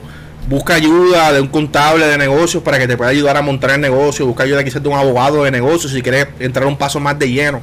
O sea, esto requiere una inversión, gente. Esto no es un chiste de que prendo la cámara y hago un live. Sí, puedes empezar así tampoco es que te vayas a tirar a todas, pero si tú estás buscando una manera de crecer y que convertir esto que eventualmente sea tu negocio, ya tienes que ir pensando en cómo funciona un negocio. Y un negocio tiene que estar invirtiendo en promoción, tiene que estar invirtiendo eh, en, mejorar su equipo, mejorar su presentación, en mejorar de la forma en que hace las cosas, en registrar su nombre, en pagar taxes para que pueda tener unas planillas bien hechas y pueda comprar su carrito y puedas comprar tus cosas. ¿Ves? Y comenzar a vivir una vida independiente. Aún así una variable bien difícil en la era de streaming y es que como todo negocio, hay un por ciento grande de que puedes fallar o puedes fracasar y puedes irte a la quiebra. ¿Ok? Porque pues como tú tienes tu propio negocio, tú eres que paga los biles, tú eres el que hace todo, no hay un jefe que te está pagando a ti, tú, tú generalmente estás generando tu propio ingreso. Es una ventaja grandísima. Yo siempre le digo a todo el mundo, exploren crear su propio negocio, crear su propia eh, compañía todos somos capaces de hacerlo, pero siempre teniendo en mente de que e, es un riesgo cada vez que tú creas tu propio negocio y aumenta el riesgo pues trabajando por otra persona. Eh, el tercer punto es saber las variables, que yo hablando hace rato de variables. Dice, machuche, ¿qué día entre son las variables, loco? Tú estás hablando. Y luego que tú conozcas las variables es autoevaluarte. Y yo sé que ustedes, Manuel y, Mario, les va a gustar esta parte. Estas son las variables, gente. Yo empezar con la variable más importante. Y yo sé que quizás que se reciba hate o no, whatever, I don't give a fuck el sexo. No, no hablando de sexo de cuántas veces, pero no de sexo masculino o femenino. ¿Ok? Masculino o femenino o, volvemos, o las variables que, hoy en día pues, pues, existen de diferentes. Eh, eh, de eso que no voy a entrar en muchos detalles, eso, whatever, cual sea tu, sexo, como tú identifiques. I'm good with that. Eh, you do you. Pero el sexo tiene un, un factor bien importante. Y lo vemos actualmente en los streamers. Si eres una chica, tienes mayores posibilidades de éxito que un chico. ¿Ok? Y esto tiene una razón fácil de explicar. La gran mayoría de las personas que siguen streamers y youtubers, específicamente la red de videojuegos, son hombres. Son chicos, son personas masculinas, son hombres. ¿Ok? Eso estadísticamente lo puedes ver en Twitch, lo puedes ver en todos lugares. Son hombres, no importa las edades, te están viendo. Y por lo tanto, muchos de los hombres, especialmente de edades de 13 a 19 a 20 años, usualmente están en su edad más extraña, donde estén esas hormonas revueltas y les interesa seguir a chicas. Luego tienen en, el parte de las chicas, tienen chicas que juegan brutal, se expresan brutal y esas tienen también un éxito. Luego tienen otras chicas que quizás no tienen el talento muy identificado, pero utilizan su sexualidad, ¿verdad? Para mover su streaming. Y volvemos. Yo sé que yo sé que puede haber, ¿verdad? Y yo a Mari le encanta esas streamers. A Mari le encanta esas streamers. en las comunidades que yo sigo, muchas veces las critican. Yo no las critico. Cada cual utiliza su ventaja, lo que tenga para, para presentar. Hay unas personas que hablan bonito y saben expresarse y tienen mucha opinión. Personas como yo que estudiamos mucho y estamos siempre leyendo y siempre al día con los temas. Pero yo no soy una persona bonita, soy yo no voy a estar diciéndote, mira qué lindo yo me veo hoy. Pero hay personas que son personas que son bonitas, son guapas, eh, eh, quizás tienen unos atributos que lo hacen. Y güey, yo veo chicas que utilizan su sexualidad, ¿verdad? Para, para venderse y les funciona. Yo no estoy en contra de eso, you know, you do you. Y que sea la gente quien al final decida qué es lo que va a hacer. Obviamente eso ha generado un problema en donde pues, muchos hombres o personas se sienten eh, se sienten como que, wow, tú sabes, yo juego brutal, yo estoy dedicándole brutal a esto y no crezco, no, no, no estoy generando ni siquiera un por ciento de lo que esta muchacha que empezó ayer y porque enseñó su seno, eh, se casi por fuera, logra hacerlo. Tú sabes.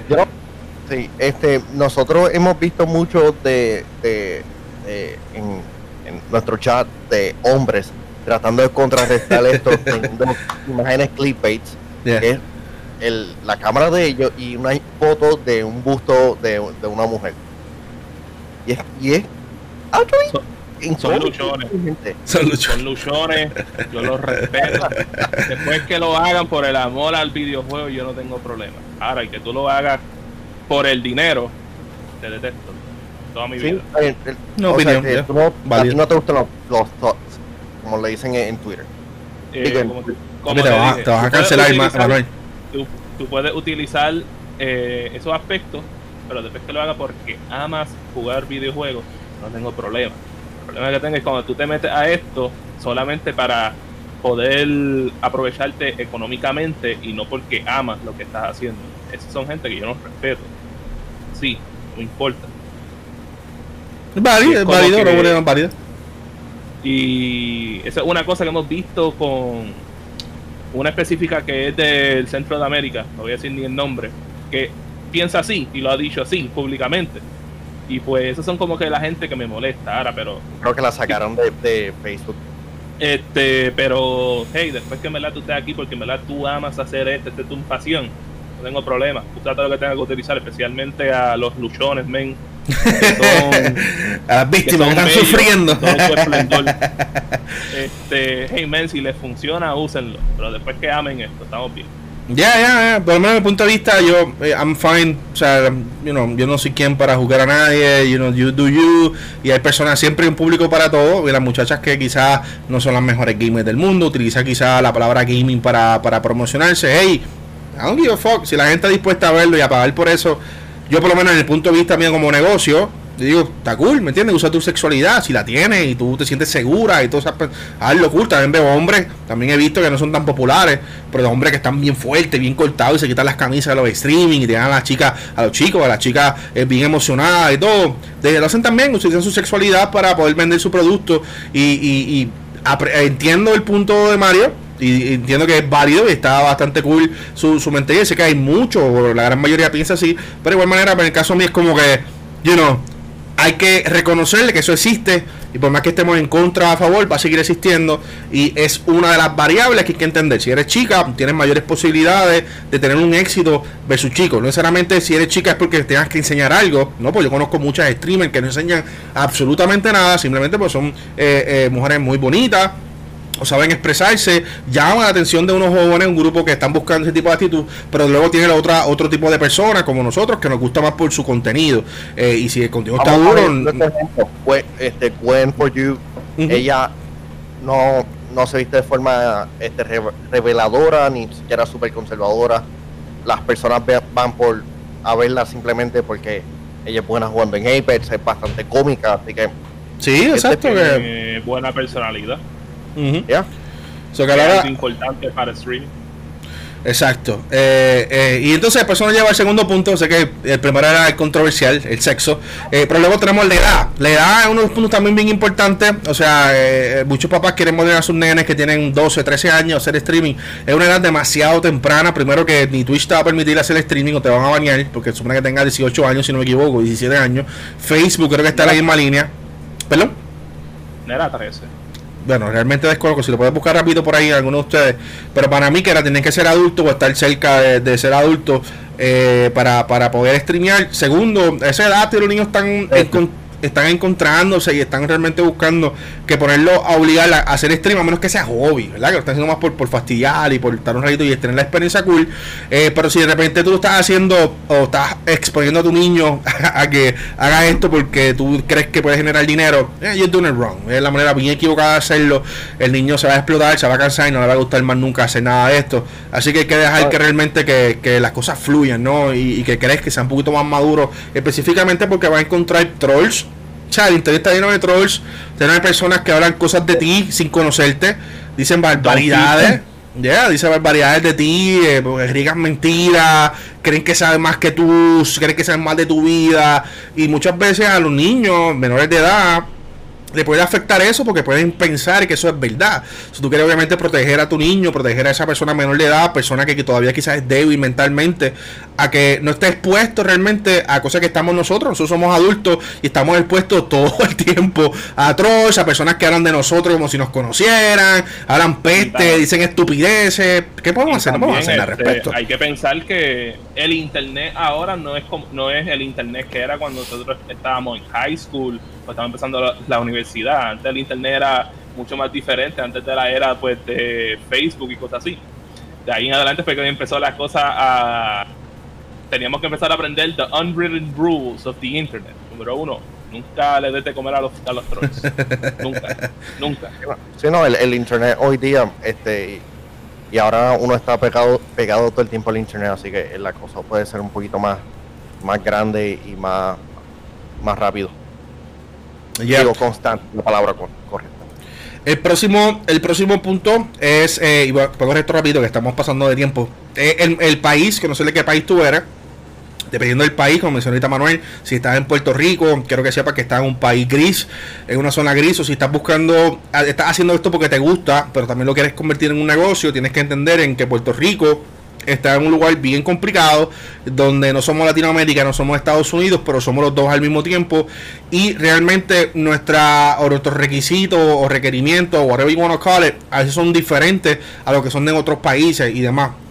Así que tienen ese problema. El mercado, conocer cuál es el mercado, el tema que estás tocando, qué juego estás jugando. Hay lo que yo digo a muchos papás que me dicen, no, venden un juego brutal. O alguien, o una persona que ya es mayorcita y quiere entrar en el mundo dice, no, yo que yo juego brutal Warzone. Y yo, bueno, cool.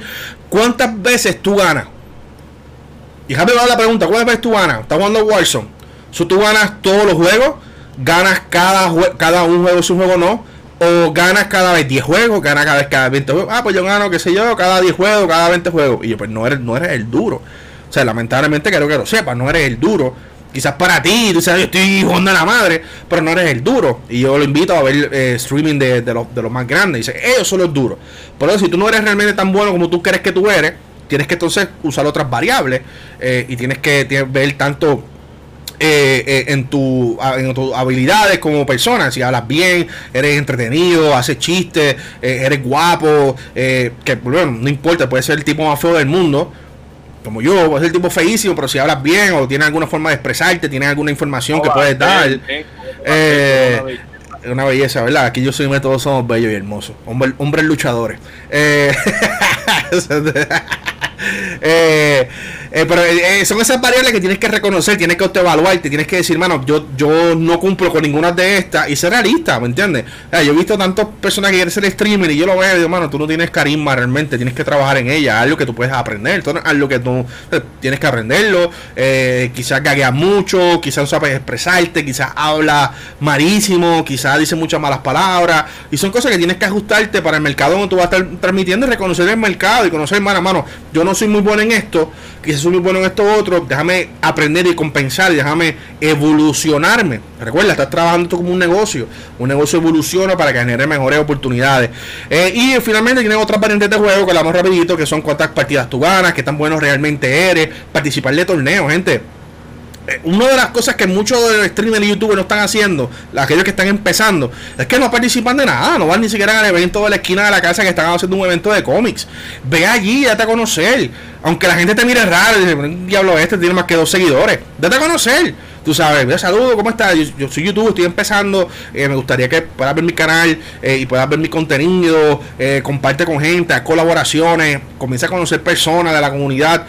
participar de eventos, participar de torneos. Si realmente eres duro, tú lo demuestras en un torneo, ganando torneos, siendo parte de la comunidad de Puerto Rico, siendo en Puerto Rico, de tu país donde tú estés, sé parte de la comunidad y, y, muévete a esa dirección para que eso te va a ayudar a ti a, darte un background más sólido, que tengas personas que son físicamente las conoces y demás. Y obviamente está de otras partes que el equipo de producción, ¿verdad? Tienes que invertir en el equipo necesario, una buena webcam, una buena...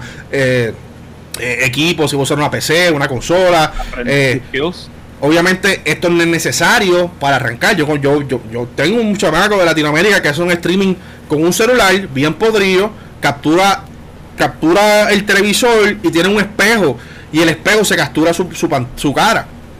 Y tú dirás, ya lo machices, eso es la producción más porquería del mundo. Bro, él está midiendo casi 100 personas a su streaming.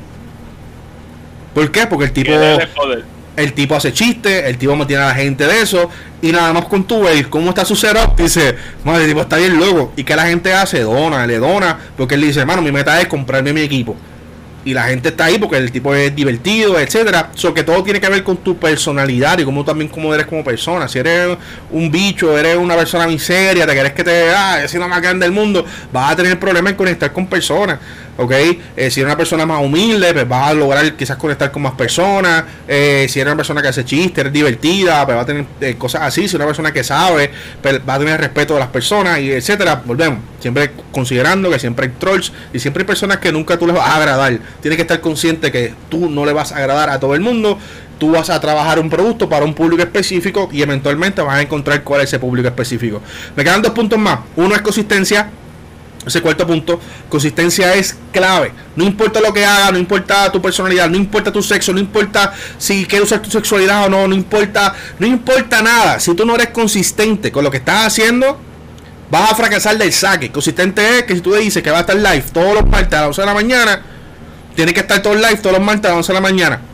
Lamentablemente nosotros hemos fallado de eso aquí hablando gaming, que no somos consistentes y por eso tenemos problemas muchas veces en poder arrancar este podcast, aunque los números le van muy bien al podcast, específicamente en el formato, formato de audio, le va genial, mucho más de lo que yo pensaba que le iba a ir. La realidad es que si fuésemos más consistente con el podcast, estoy más que seguro que estuviésemos en un mejor nivel, en una mejor posición en este podcast. Por eso que ves todos los martes, todos los jueves, hecho de hablando eh, eh, vs Giga a las 7, non-stop, intentamos nunca fallar. ¿Por qué? Porque crea la consistencia. Estás creando que la gente sepa que esa hora, esos días, te van a estar viendo. Si tú haces un compromiso, y esto lo veo muchos streamers que están empezando. Ah, los vemos mañana, gente, mañana a la misma hora. Y después llega la mañana a la misma hora y viene y, y dice, ah, yo que un mensaje, ah, que hoy no voy a poder porque pasó algo. Y dice, ok. Ajá. You're letting our fans down, boy. ¿Por qué? Ah, no, por lo que dijiste que no estábamos como que consistentes por unos días. Ah, ah, no, exacto, exacto. Y es culpa de nosotros. Y, ¿Qué dije ahorita? ¿Cuál es el paso número 3? Autoevaluarte, reconocerte. Que yo shit, you're messing up. You're messing up, boy. You have to fix this step, boy. Yeah, fucking boy. So, tenemos que solo arreglar esa, esa, esa cuestión. Eh, pero nada, yo estaba de viaje, pero yo no estaba aquí. O sea, eso es excusa, eso es excusa además, porque ustedes pueden correr el show, pueden poner aquí a Shrek de pantalla en el medio y pudieron haber corrido el show. No lo hicieron, eso es culpa de ustedes. Y el último elemento, la última variable, la última todo que esté completamente importante, el quinto punto es tener suerte, conocer que aquí hay un alto nivel de suerte. Suerte, completamente suerte. ¿Ok? Podrás ser el tipo más duro, usar tu sexualidad de la forma más brutal posible, eh, tener, saberle juego bien brutal, ganar todas las partidas de Warzone. Pero quizás nunca, nunca te reconozcan, nunca te vean, nunca pase absolutamente nada.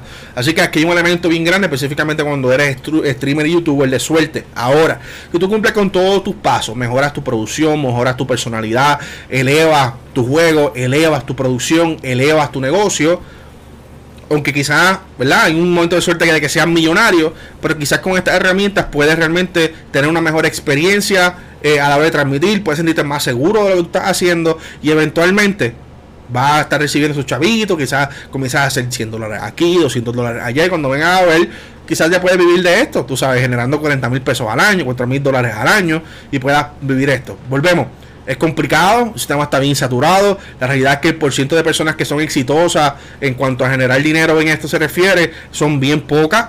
¿ok? Eh, eh, y después que tú entiendas tus o las variables, pues cuando te dediques a ser youtuber y streamer, pues vas a estar más consciente de que, ok, esto es un trabajo a largo plazo, tengo que conseguir otra cosita por al lado y esto lo hago en forma de hobby hasta que de repente llegue un punto donde me genere suficiente dinero para quizás hacer las dos al mismo tiempo o cancelar mi trabajo y me concentro en esto. ¿Qué les pareció el tema? Yo sé lo que extendimos bastante ahí, pero pues, it is what it Este, como te digo, men, este, una cosa importante, por supuesto, práctica, do your research, keep on learning. Eh, tú sabes, no en todo momento de mi vida yo era una persona que sabía un montón de videojuegos. Este, por ejemplo, yo no empecé, a mí lo que me, yo no sabía mucho de videojuegos en cuestión de conocimiento de la industria y la historia de los videojuegos hasta que yo me compré PlayStation 3.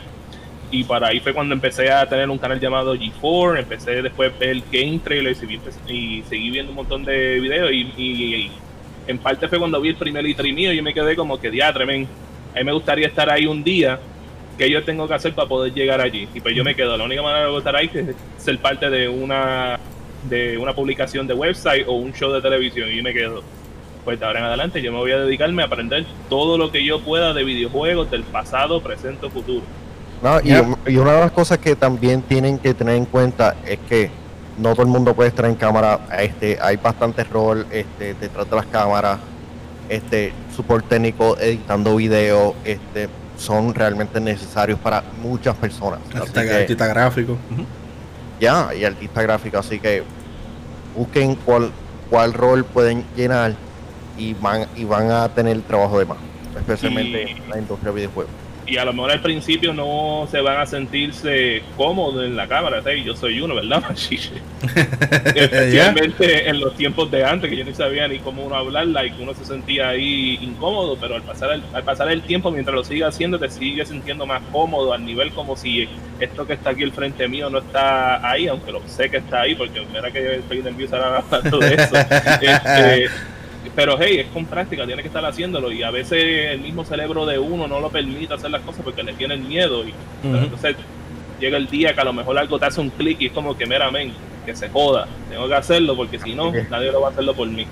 No, así, así mismo es, ¿no? Hay mucha, mucha gente decide no hacer nada por el que dirán, porque tienes par de troll que le gusta joder, le gusta... Bueno, atrévete a hacer las cosas, hazlo, si te sientes seguro de lo que estás haciendo y estás cumpliendo con los elementos y estás haciendo tu research y estás eh, haciendo lo que te toca hacer, mano, just do you, esté consciente de las variables, esté consciente de las cosas, esté consciente de cómo funciona la industria. Y esto, y esto que te acabo de mencionar, bueno, tú lo puedes aplicar para casi todo, tú sabes, todo en la vida, esto hay, hay que hacer un grinding, tienes que buscar ser el mejor en lo que tú estás haciendo, tienes que prepararte, o sea, nunca te eches para atrás, ah, estoy cómodo, ya, quiero hacer más nada, no, siempre sigue empujando, siempre sigue buscando, aprendiendo. Eh, eh, y créeme que lo va, van a lograr muchas cosas en sus vidas si meten manos eh, y no se quedan no se quedan dados.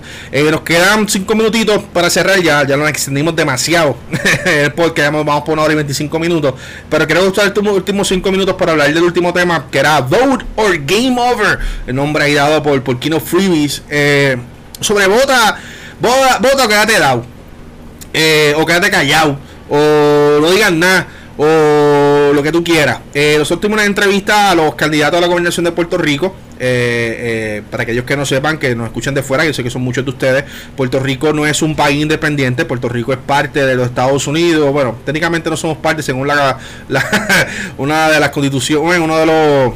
Ah, se tiene un nombre de una de las últimas órdenes judiciales del gobierno federal, que somos, somos de, pero no somos parte.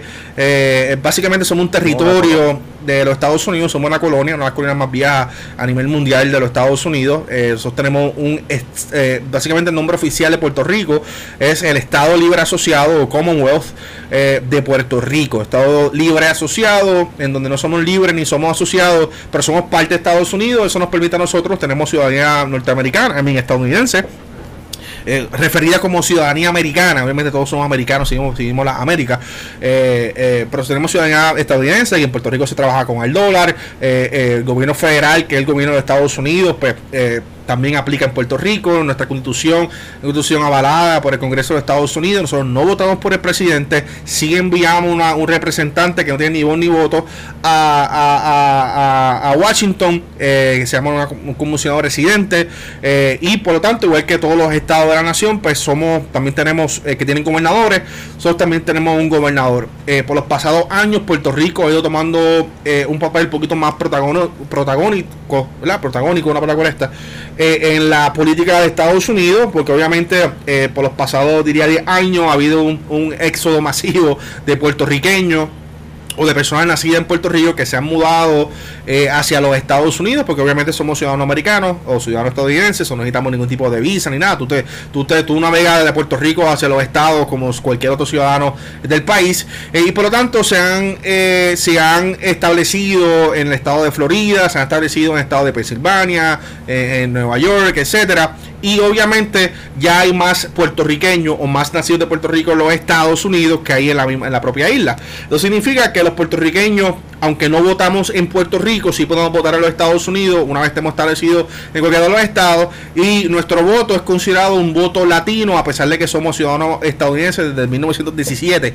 Eh, ay, no, es weird, es completamente extraño nuestra posición política y lo en el mundo. Pero quería darle una pequeña explicación bastante superficial. Obviamente, esto es el tema más profundo, hay opiniones, hay un montón de cosas.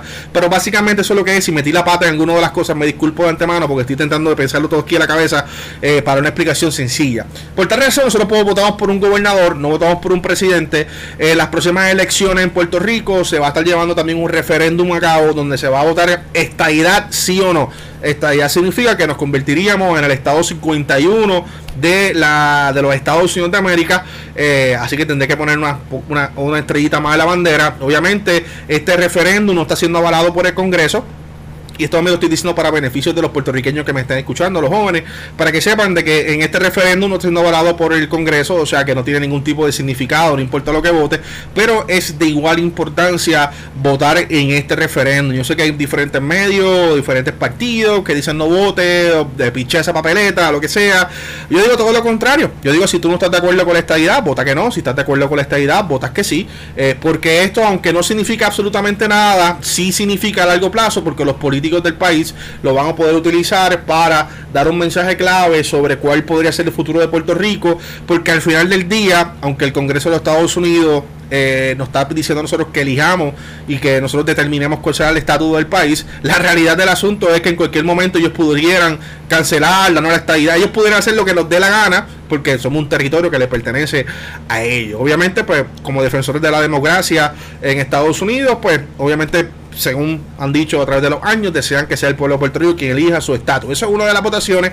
Luego votamos por los gobernadores. Hay seis candidatos a la gobernación este año en Puerto Rico. La razón de eso es que Puerto Rico ha pasado eh, por unos problemas serios de corrupción y unos problemas serios de, de de cosas que han subido por los pasados 50 años, se ha puesto bien malo por los pasados 20, 15 años, eh, y obviamente está en un momento donde el gobernador de Puerto Rico, Ricardo Rosselló, el ex gobernador de Puerto Rico, Ricardo Rosselló, lo sacaron el año pasado lo sacaron de, la gobernación, unas protestas masivas, eh, que lo sacaron de ahí, entró entonces una gobernadora eh, sustituta o suplemento, whatever sea la palabra correcta, que se llama eh, Wanda Vázquez, quien era en aquel momento la secretaria de justicia, era la que seguía en el orden sucesivo de la gobernación bajo la constitución de Puerto Rico, y se convirtió en gobernadora de Puerto Rico, en aquel momento ella no iba a correr para la gobernación, ella se consideraba una persona no política, eventualmente terminó corriendo para la gobernación por el partido no Progresista, junto con Pedro Perluise, que era otro candidato. En la contienda primarista, Wanda, Wanda pierde y gana Pedro Pierluisi. Pedro Pierluisi es el candidato a la gobernación, el aspirante por el Partido No Progresista. Tuvimos la oportunidad de entrevistarlo. También entrevistamos a Charlie Delgado, una persona que lleva eh, siendo alcalde de un pueblo en Isabela de Puerto Rico y ahora está corriendo también aspirando para la gobernación de Puerto Rico. También tenemos una, persona que se llama eh, Alexandra Lúgaro. Ella corrió el año pasado, el, el pasado cuatrenio como una candidata independiente esta vez ella funda, eh, eh, y disculpa si no conozco muchos detalles sobre eso específico, pero fundan un nuevo partido que se llama Movimiento Ciudadana, ¿verdad? Victoria Ciudadana. Victoria Ciudadana. Movimiento Victoria Ciudadana, creo que es el nombre completo. Eh, lo fundan y básicamente hacen un llamado a que todo el que quisiera participar y eh, tomar algún cargo en la política en Puerto Rico pudiera hacerlo. Y eh, al momento el partido es un partido relativamente nuevo en comparación con el Partido Popular Democrático, el Partido Nuevo Progresista. este es un partido nuevo, pero hasta el momento tiene casi toda la... están en muchos pueblos con sus alcaldes, con sus legislaturas locales, sus legislaturas, senadores, con, con comisionado residente, con eh, la gobernación que Alexandra Lúgaro, etcétera, etcétera, etcétera. Y luego tiene el Partido Independentista Puertorriqueño, que también existe desde hace mucho tiempo. Esta vez eh, Juan Dalmao, el candidato a la gobernación por el Partido Independentista Puertorriqueño. Ellos también cuentan con todos los pueblos. El Partido Independentista Puertorriqueño, como dice su nombre, pues busca la independencia para Puerto Rico, pero la realidad es que no importa, ¿verdad? Porque como hablamos desde el principio, el referéndum es lo que realmente, ¿verdad? Según el Congreso, es lo que finalmente decidiría el puertorriqueño si desea ser independiente o no. Eh, pero si ganaría el Partido Independiente puertorriqueño, sería como cualquier otro partido, estaría administrando la colonia o el territorio de Puerto Rico eh, hasta que se decida el referéndum. Y luego tiene otro partido nuevo que se llama, eh, no sé si es un partido, el Proyecto de Dignidad es un partido o simplemente son independientes todos. Vamos a asumir que es un partido. Vamos, vamos a es un partido, el Partido Proyecto Dignidad, es un partido eh, enfocado principalmente eh, cristiano, si no me equivoco, eh, son cristianos bien Sí, pero, pero son abiertamente cristianos y, tienen eh, están a favor, ¿verdad? De, de, de par de cosas de cristianos y, demás. Eh, eh, están en contra de muchas cosas como el aborto y cosas como esa. y tienen también un montón de candidatos. Al momento su candidato a la gobernación fue, o se llama César Vázquez. Él no estuvo disponible para la entrevista con nosotros.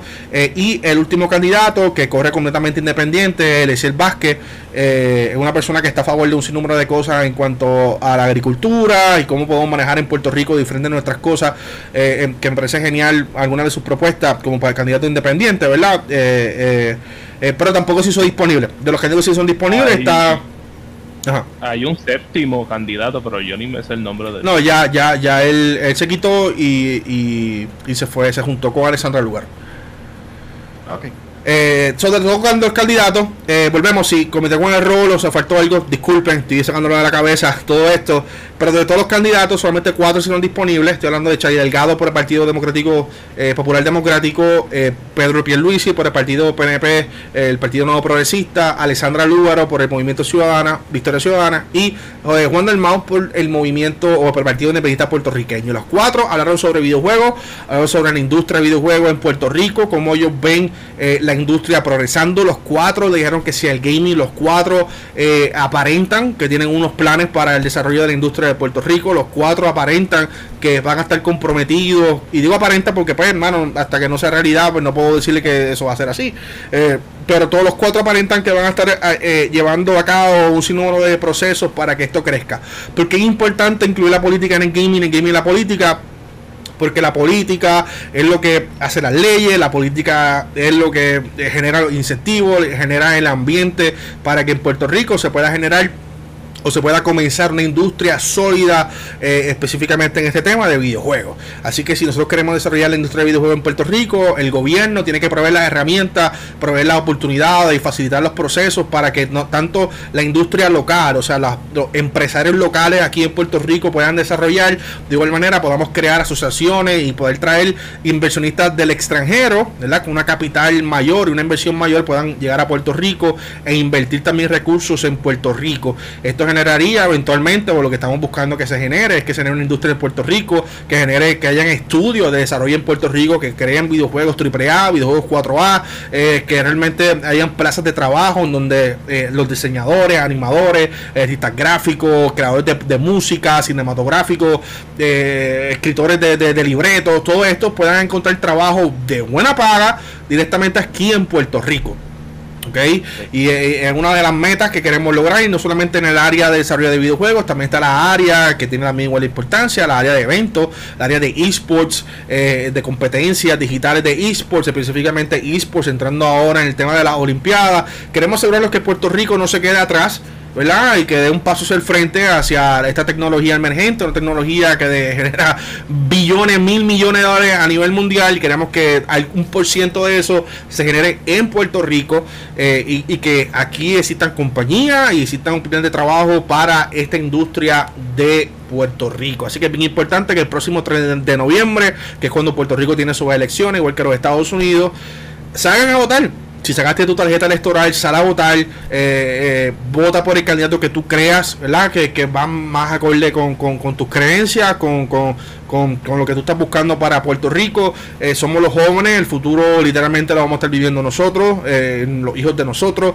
Así que no dejemos que otras personas voten por nosotros o elijan por nosotros. Salgamos a votar, sea lo que sea. Se va a votar el 3 de noviembre. Eh, y si deseas ver, de la para ti de interés ver que cada uno de los candidatos hablaron sobre gaming, puedes ver las entrevistas. Están disponibles en Facebook, están disponibles en YouTube, están disponibles en nuestro punto com como Next Gen Puerto Rico. son bien cortitas, duran menos de 10 minutos cada una. Y vas a poder ver eh, son las mismas preguntas, ambos le hizo las mismas preguntas a todos los candidatos a diferencia de tres de los candidatos, hubo un candidato que fue Che Delgado que lo envió tarde, lo envió después y lo envió grabado, ¿ok? Así que fueron un candidato que no se pudo hacer una entrevista en vivo. El resto de los candidatos se hizo completamente en vivo, estaban presentes, las preguntas fueron las mismas para los cuatro candidatos y puedes escuchar eh, eh, lo que ellos tienen que decir al respecto y cuál es su visión sobre esto. ¿Se me queda algo, muchachos? ¿Algo quisieran añadir sobre este ah, tema? No, este, simplemente de mi parte hay muchas personas que han estado un poquito decepcionadas con lo que ha pasado, por lo menos en Puerto Rico, con María, los terremotos, este, el manejo de la, de la situación de, del COVID. Este, salgan a votar, este, ya que nosotros eh, tenemos el derecho para hacer un cambio. Igual en Estados Unidos, no estás, si no estás contento, salgan y voten. Este, hay muchas cosas que que realmente no están saliendo bien por, por no entrar en, detalles, pero creo que este, tenemos que salir a votar porque es nuestro derecho. Muchas personas han luchado, han luchado este, por, por tenerlo. Hemos visto como en otros países este, han sido este, desperdiciados. Nosotros tenemos un derecho. Y cuando vuelvo y digo derecho, porque realmente nosotros tenemos el poder de definir el futuro. Este, pasó lo, del verano, pero eh, y realmente vimos, tenemos el poder para hacerlo nuevamente. Vamos a hacer un Puerto Rico mejor. Así que salgan y voten y hagan Puerto Rico mejor. Mario. Eh, pues de mi parte, este, por supuesto, tenemos seis candidatos. Eh, hagan sus research de cada uno de ellos, lo que estén ofreciendo, eh, buscando más por allá, a lo mejor de cosas que a lo mejor no hayan surtido, para saber cuáles son su true nature. Este, infórmense y ojalá que consideren que los represente y que va a ser el mejor trabajo para ustedes. Muy bien, y si ninguno de los seis te llama la atención, saca como quiera votar y escriba IRA en el cancillado del writing, de no sé cómo se llama eso en español, escribe el nombre que tú quieras, te, te puedes poner hasta, tú mismo, vas allí y pones tu nombre. Eh, no, es, importante, este, alcaldía, legislatura municipal, el Senado. Eh, hay tantas cosas que uno puede este, alterar para bien, así que voten van a votar. Eh, eh, y, para aquellos que quizás tengan la mantería de que ah, mi voto es uno nada más, no va a hacer la diferencia. Gente, si hace la diferencia porque uno a uno suma un montón. Así que bien importante saber votar. Digo, si estás molesto con todos los candidatos, ponte tú mismo como candidato, puedes hacerlo, eh, eso es una forma de protesta. No te quedes en tu casa, te quedas en tu casa, no sé si a votar no votaste por nadie, ni siquiera ni por ti, bueno, estás asumiendo, estás dejando que otros decidan por ti y otros sean la voz eh, eh, tuya por el resto del, del, tiempo. Así que aprovechemos la democracia, votemos y recuerden que la política tiene que ver muchísimo con el futuro de los videojuegos. Tiene que ver muchísimo, tiene, tiene, tiene que ver demasiado. Así que es bien importante que esta industria se debe respetar y eh, qué mejor manera, ¿verdad?, de salir a votar por aquellos candidatos que estén a favor de la industria y estén buscando desarrollarla específicamente en tu país, en el caso de nosotros en Puerto Rico, que la estén desarrollando aquí en la isla y que la juventud no tenga que irse para ningún otro lugar, puedan generar empleo aquí en Puerto Rico y puedan quedarse en sus casas y apoyando el país y desarrollando la economía local. Así que ahí tienen mi gente, yo espero que la explicación haya sido bastante buena, entiendan el por qué hemos traído el tema nosotros como medio de información, como yo soy un gamer, el tema de política, eh, y buscando una manera, ¿verdad?, de poder educar un paso a la vez. Me pueden seguir a mí en las redes sociales como El Machiche. He estado extremadamente ocupado. Sé que ha habido personas que me han escrito por Instagram, me escribo por Facebook. Gente, no lo estoy pichando. Es que no tengo break para absolutamente nada. Pueden seguir aquí a los muchachos, a Manuel como Negapress, con Z al final, en Instagram eh, y también en, Twitter, ¿verdad? También siguen con el mismo nombre. Sí. Sí. Así que siguen ahí a mano, a mano press como Nega. N-E-G-A. P-R-E-Z, ¿ok? Y a Kino Freebies no lo consigue como Kino Freebies, aunque posiblemente si escribes Kino Freebies puede ser que te aparezca como quiera. Pero estoy hablando de Mario, que lo consigues como King Zero TV en Instagram. ¿Y cómo te consiguen en Twitter? En Twitter es X01299PR. Ahí está. Tienes que cambiarlo. Un no, no, no, papá. Nos quedamos con lo. Me quedo con el nombre este normal y tenemos aquí el, el, el on stage name para el Instagram. Ahí está, nos pueden seguir. Nosotros obviamente publicamos cositas. Pueden, eh, eh, yo no estoy muy activo en Twitter eh, ni en Instagram, pero hermano, me pueden seguir. Que no se me pregunta, pueden seguirme en Xbox también como Machiche. Eh, y Twitter es cool. Eh, eh, sí. Sí. Eh. Hablamos de, este, no, este. Y seguir a Yo soy un gamer como Yo soy un gamer PR, Manuel. Seguir a Yo soy un gamer como Yo soy un gamer PR. Nosotros perdimos la cuenta que teníamos inicial, tenemos esta nueva. Eh, ya vamos por 30 mil, yo creo que ya las pasamos. Yo no sé ni cuánto vamos ya. Pero síguenos por Instagram. Instagram, Yo soy un gamer PR. Let's game, por ahí se acerca. Xbox Series y el PlayStation 5. Ya, cobertura única. Ya vimos, nos llega algo. No a decir que nos va a llegar. Ah, exacto. Va a llegar. va a llegar. Tenemos, tenemos el válido el 30 de octubre, así que vender esa fecha para nada, para lo que nos va a estar llegando esta semana. Eh, aunque no podemos hablar mucho, pero sí vamos a estar hablando mucho de eso. Recuerda que el martes que viene eh, el podcast se va a estar dando, lo vamos a estar grabando el lunes. El martes posiblemente yo se los dé libre a todos los muchachos para que salgan a votar y estén dando el dinero en la familia, eh, porque quiero importante que voten.